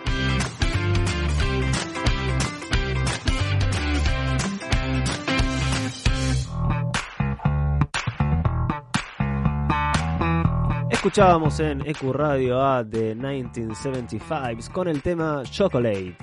Ahora es el momento de la columna de Héctor de Lepiane con un día maravilloso que les tocó a Héctor para, para andar hoy. Hola Héctor. ¿Cómo te va? ¿Qué, qué decís Matías? ¿Todo bien por ahí? ¿Cómo andás? Muy bien, muy bien. Por suerte, bárbaro, una mañana espectacular. Va a ser una tarde ideal para pedalear. Eh, nosotros estamos adelantando la salida del domingo habitual para hoy, por, para mañana poder festejar el Día de la Madre, el Día de la Familia. Así que hoy nos estamos yendo para el lado de Palermo, vamos a hacer una recorrida por aquella zona y nos volvemos a Verazategui en bicicleta para despuntar el, el vicio este, de, cada, de cada semana. Así que Como no puede ser de otra manera. Exacto, exacto. Eh, hoy adelanté, hice la venta de tu columna diciendo que se viene como un, un ping-pong, un peloteo, nos vamos a, a- nos vas a indagar en, en, en nuestras conductas como, como ciclistas. Sí, así es. Estuve pensando un poco el tema de los perfiles de los ciclistas, un poco a partir de la experiencia del manejo de recursos en, empresa o, mismo en el grupo de ciclistas. Y no, no intenta hacer una, una descripción taxativa, que es esto o esto, pero sí traté de, de desmembrar un poco los distintos perfiles con las personalidades de, de las personas que componen los grupos. Hice primero una que es mucho más simple, que quizás la que toquemos hoy, las otras van a ser eh, para, para otros episodios, pero sí en la de hoy probablemente más relacionado a lo que es la experiencia o, el grado de entrenamiento que tengan, este, como para poder empezar a... Hay mucha tela para cortar y como para empezar a, a instalar el tema. Después en otras, en otras salidas seguramente vamos a avanzar en otros temas que tengan más relacionado con la personalidad de las personas. ¿no? Claro. Así que bueno, si, si les parece, eh, nos metemos en el terreno ya como para, para empezar a, a descubrir un poco las personalidades y, los perfiles de estos ciclistas que componen esos grupos, ¿no? Por favor. Este, bueno, en, en- en algunos casos, eh, como, como siempre digo, eh, hay tipos, eh, es como en todos los deportes, digamos, ¿no? Siempre hay gente que se involucra en el deporte sin conocer tanto, entonces hay gente que ya viene rodando, hay gente que se va a incorporar, hay gente totalmente profesional, etcétera. Pero bueno, más allá de eso, todo lo que ustedes vean que, que puede resultarles conocidos, que parecen ser que estamos hablando de algún amigo en especial, es este una coincidencia que es totalmente eh, alejado de la realidad, es pura una casualidad, digamos, no, estamos reflejando el perfil de un ciclista específico, sino que es netamente una, una realidad que, nada tiene que ver con alguna persona en especial, ¿no? Y en función de eso, hemos, eh, para esta primera parte, hemos hecho algo que tiene que ver con el nivel de entrenamiento de las personas que se van sumando a los grupos y ahí encontramos, diría, cuatro a cinco tipos de ciclistas, ¿no? En primer lugar, el, ciclista novato, que es el ciclista que recién se inicia, que es un ciclista que va paso a paso y que tiene un, entusiasmo que va escalando día a día, ¿no? Es, es como que se va cebando con la bicicleta, es un medio de transporte o una modalidad de deporte que no conocía y bueno, en la medida que la va conociendo y va viendo lo que le brinda la bicicleta, este, se va cebando, digamos, día a día y hace que eso de novato pase en alguna insta- instancia posterior a otro tipo de perfil. Pero inicialmente es la persona que recién arranca y requiere de un acompañamiento como para, para que la gente, digamos, esté eh, ayudándola, etcétera, y, y- y brindándole esa ayuda como para que se cebe cada día más, ¿no? Claro. Eso es una, eso es una primera, eh, primera visión, digamos, de un tipo de perfil ciclista. Después encontramos ciclistas que ya son ciclistas frecuentes, ¿no?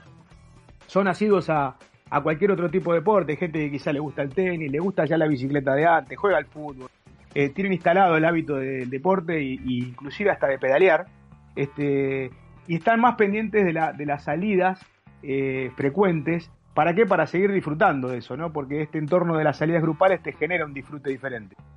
Así que en función de eso, eh, ellos lo disfrutan, lo esperan y frecuentemente se suman.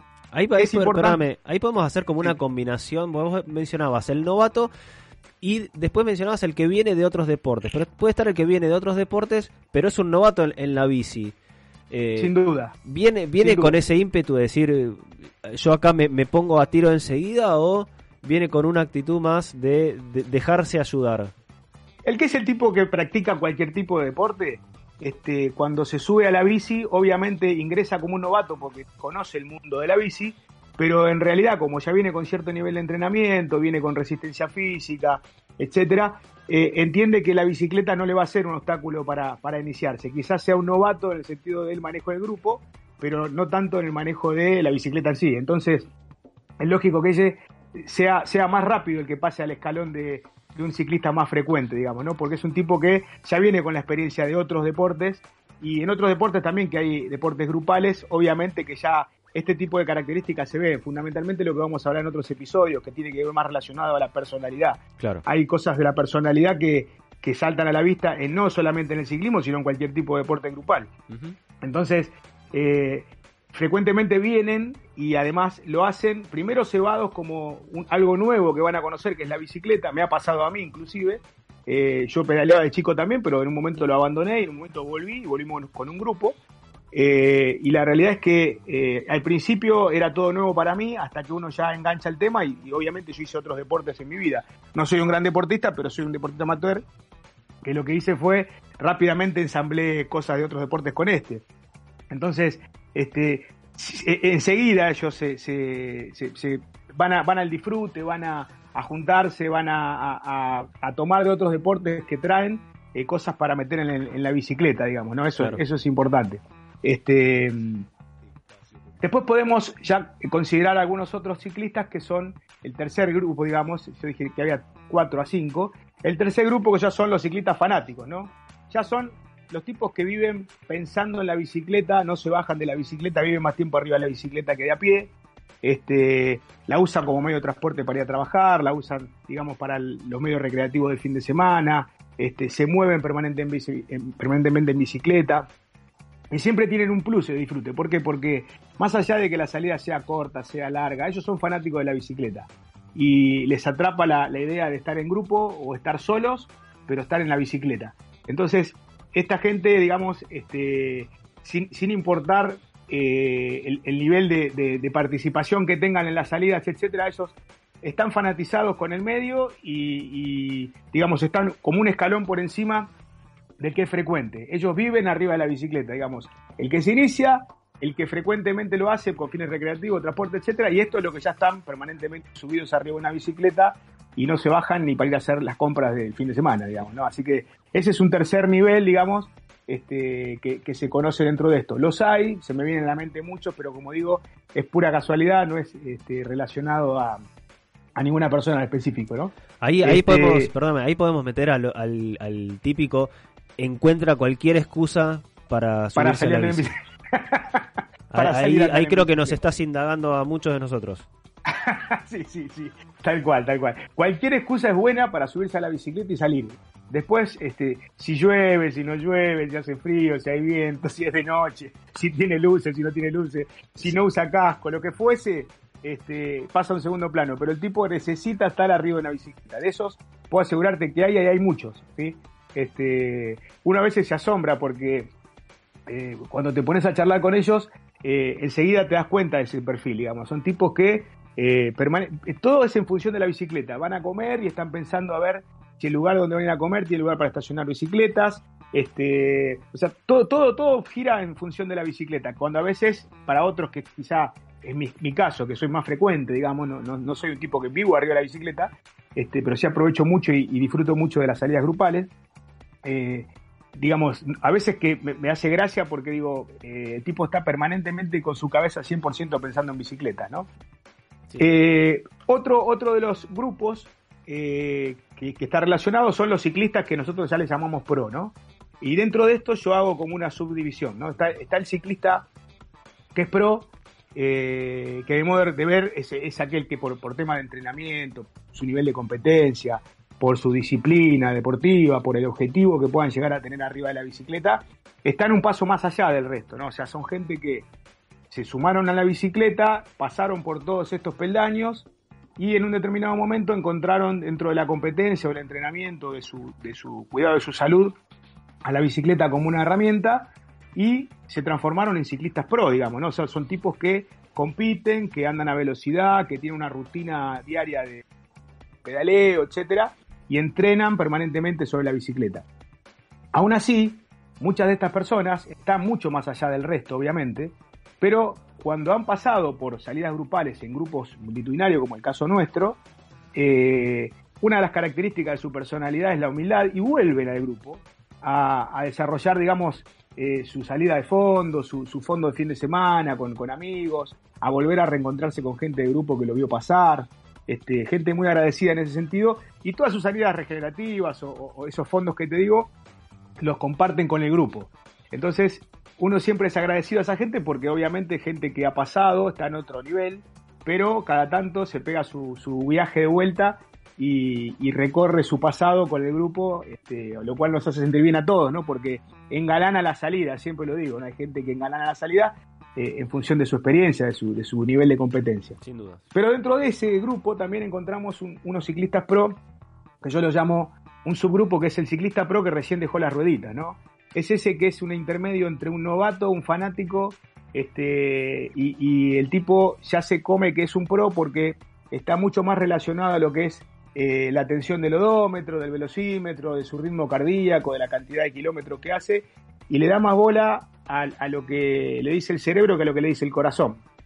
Entonces, se les pasa la salida prácticamente sin disfrute, o sea, están viendo a ver eh, a qué velocidad fueron, si hubo salida, si, hubo subida, si hubo bajada, si el promedio fue mejor que el otro. Entonces terminan, eh, por lo general, no disfrutando, o sea, queman etapas de disfrute de la salida cuando en realidad eh, podrían situarse en cualquiera de los otros el, el, peldaños y tener un poco más de humildad. Pero bueno, en ese sentido, ellos ya se, se, encolumnan dentro de un grupo pro, porque hicieron dos salidas de 50 kilómetros y, recorren un poco más, y lamentablemente se pierde la etapa del disfrute y, se confunden, porque se confunden ellos y terminan confundiendo a, a gente que no los termina viendo como un, como un pro, digamos, ¿no? y lo peor es que carecen muchas veces de, de, humildad, ¿no? Esa cuota de humildad que tienen los grandes, que vuelven al grupo a hacer una regenerativa y ellos al revés, tratan de separar como para poder este, generar eso de, de, de, mejora, ¿no? Que en realidad a veces no se lo creen ni ellos, pero bueno, es una forma de venta también, ¿no? Sí, Así eh, que bueno. Eh, ser, sería como el caso opuesto, ¿no? El que más que humildad lo que demuestra es arrogancia y, y este y, y, y, aporta, digamos, pero de una manera negativa hacia el grupo, porque es sí, el, que hay, está hay, todo el hay tiempo todo. mira, mirando como de reojo a los demás.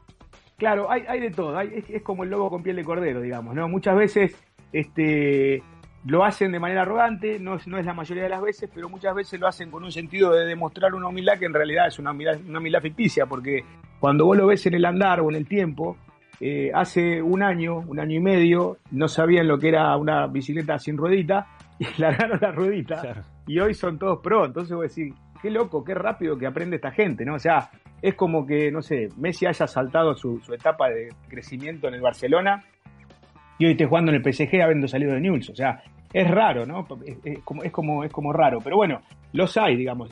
Es, forma parte de las personalidades de la gente y como siempre digo, ¿no? Entre los egos, las personalidades, este, el carácter de la gente, el objetivo, etcétera, eso se, se, va, se va fomentando, ¿no? Y, se va logrando. También eh, surge esto de la división de, de, grupal, etcétera, ¿no? Porque cuando uno busca la bicicleta como un medio para unir, existen las masas críticas, existen muchos movimientos en el mundo respecto a eso, hay gente que tiene otro objetivo. Entonces, bueno, quizá terminan confundiendo un poco a la gente, ¿no? Y bueno, y bajo el paraguas de, eh, de otra cosa eh, generan esto de, de, la división, digamos, de, de y aparte no, no, terminan siendo bien recibidos porque, claro. eh, digamos, la gente lo, los nota como que están, como que quieren estar en otro nivel que en realidad no les da, pero bueno. Este, allá ellos. Esa es, un, es, es cada una de las características de cada una de las personas. Sa sabemos que cuando estamos en grupo nos enfrentamos a distintos tipos de personalidades y a distintos tipos de, digamos, de impronta, así que es lógico que eso, que eso ocurra. Uh -huh. Pero bueno, esto es como si fuese una primer, una primer, un primer esbozo relacionado a lo que es el, el nivel de entrenamiento. Y quizá lo más rico es cuando ya empezamos a sacar jugo, eh, cuando empezamos a ver el tema de personalidad o de carácter de cada uno, y ahí tenemos una lista extensa que vamos a, a demandar quizá un par de episodios para poder comentarla. Bueno, queda abierta entonces la, la invitación a, a seguir eh, sumándose a la columna de Héctor para eh, que nos haga este perfil psicológico de los ciclistas, podemos llamarlo así, este, este psicotécnico de, de, lo- de los ciclistas. eh, para ver dónde, dónde encajamos cada uno. Yo ya, vos dijiste, eh, si hay eh, cualquier similitud con la realidad es pura coincidencia. Eh, yo mentalmente yo ya fui poniendo nombre, eh, puse el, mío en un casillero ahí, lo, lo, lo, lo puse sin lugar a dudas, no me avergüenzo este, de ninguna manera, así que quedamos a la espera de las próximas emisiones eh, a ver qué, no, qué nos depara este, esta radiografía mental de los ciclistas. Seguro, seguro. Mati, déjame, eh, antes de despedirme, eh, no irme sin, sin mencionar un caso de, de esta semana que fue bastante duro para la zona donde nosotros vivimos. Yo soy de Verazate y en zona de Quilmes perdió la vida un chico que se llama Lucas Cancino, producto de la inseguridad del gobierno de la provincia de Buenos Aires. Ya no sabemos de, de dónde vienen los temas, pero bueno, por, por robarle la bicicleta falleció de una puñalada, por caso, digamos, eh, a nivel nacional. Eh, uno de los tres eh, eventos que hubo fuerte esta semana, pero este caso puntual tocó de cerca porque es acá de la zona de Quilmes, hay muchas marchas que se están generando a partir de eso. Nosotros, nuestro grupo, hace muchos años, ya hace casi siete años que venimos luchando por el tema de seguridad en bicicleta y la realidad es que estos, estos temas te golpean bastante. Así que bueno, pues, solidaridad de su familia y a toda la comunidad ciclista, fundamentalmente de Quilmes también. Este, una pena lo, lo de este chico y no quería dejar de mencionarlo sin, sin irme sin, sin dejar de mencionarlo, digamos. ¿no? Claro. Y Sí. por último, perdóname, sí. No, no, aparte, digamos, la, la gravedad del hecho, más allá de, de la delincuen- del acto de delincuencia y la tragedia en sí, eh, eh, y estaba yendo a la escuela en bicicleta. O sea, algo que desde acá siempre decimos, eh, que bueno, que justo se vaya a dar un, cach- un hecho de inseguridad tan grave en, e- en esa circunstancia, eh, nada, es, es un, un baldazo de agua fría para, para todos. No, no, un horror, un horror, realmente un horror. Y bueno, y, y por último, para no, para no pincharlo tanto, eh, quería dejarles un beso grande, muy, muy grande a todas las madres y a todas las familias. Mañana se festeja el Día de la Madre y la Familia, así que bueno, que tengan oportunidad en un día domingo que promete estar muy parecido al de hoy, también poder disfrutar en familia este, con sus hijos y con, con sus allegados. Así que muy feliz día para todos. Bueno, muchísimas gracias Héctor por, por tu columna, por, tu, por la buena onda de siempre y será hasta la próxima con, con más perfiles ciclistas. Dale, dale, beso, gracias. Buen fin de semana. Un abrazo grande. Eh, vamos a una pequeña tanda con los consejos de Seguro Bici y volvemos para el cierre.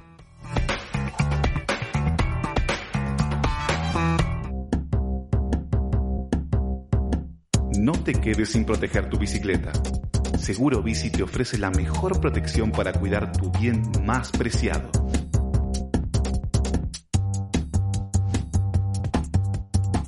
Cobertura por robo en la vía pública. Destrucción total. Responsabilidad civil. Asistencia mecánica.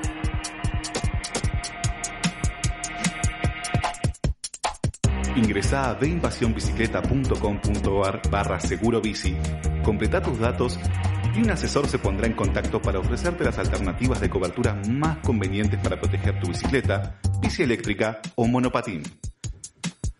Acordate, veinvasionbicicleta.com.ar barra seguro bici.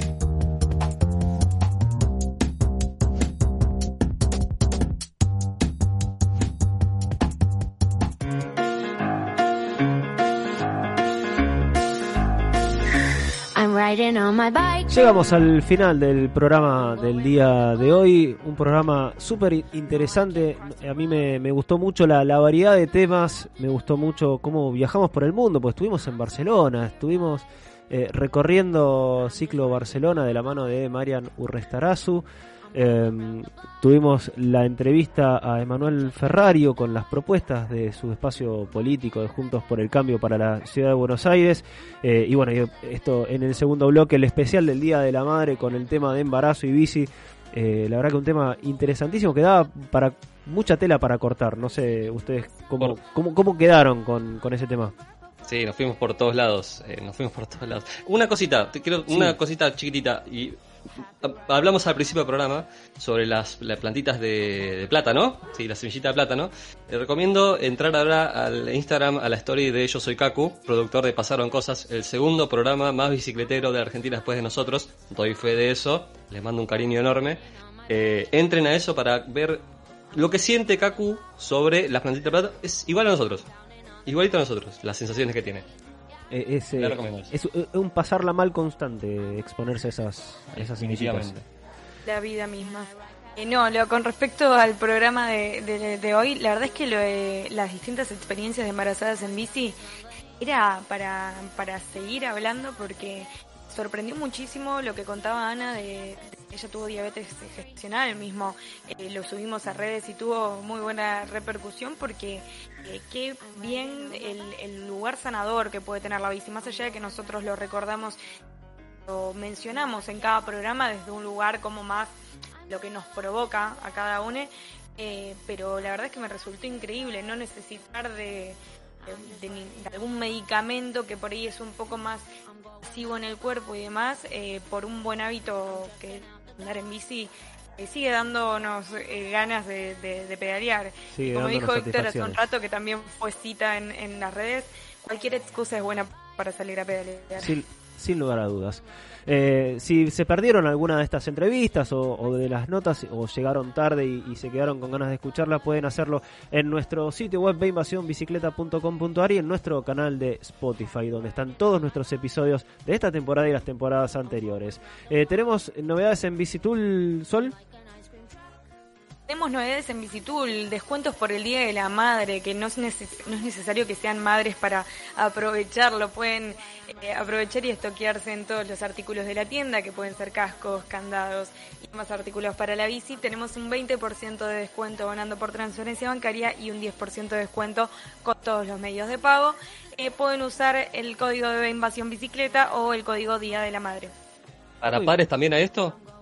Obvio, obvio, padres, madres, las, eh, las, eh, las, las mapaternidades eh, son muy amplias, así que es solo una excusa para que puedan estoquearse de lo que necesitan. Usen casco y es el momento de, de estoquearse con eso. Muy bien, hicimos el programa del día de hoy en la operación. Manuel Ceronero estuvo en la columna Héctor de Lepiane el día de hoy. Al aire estuvimos Sol Mendoza, Maxi Gothic. Chela se quedó con las ganas de participar, eh, consecuencia de, su conexión de internet. Eh, Matías Abalone, quien les habla, nos volvemos a encontrar el próximo sábado a las 10 de la mañana, como siempre aquí en EQ Radio. Recuerden, usen luces, respeten al peatón, manejen con cuidado y no se bajen nunca de la bici.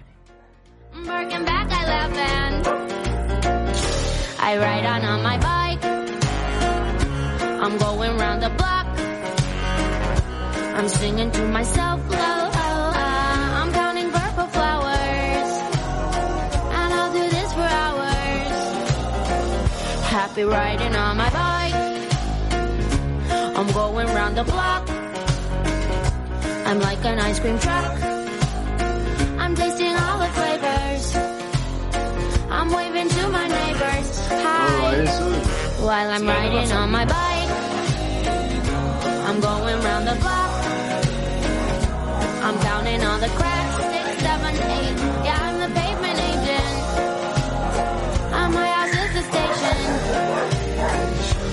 I ride past on my bike. I'm going round the block. My tummy's rumbling. My mom is selling tickets to broccoli and fish sticks. I'm hungry. Inicio. Espacio publicitario. No dejes de estar conectado. Ecuradio en Facebook, en Instagram, en Twitter. Búscanos con EQ Radio. Divertite, conectate, conoce todo eso y más. Por EQ Radio. EQ, dale aire a tus ideas.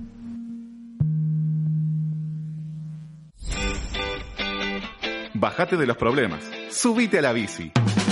Todos los sábados de 10 a 12 horas, ve Invasión Bicicleta. Por EQ.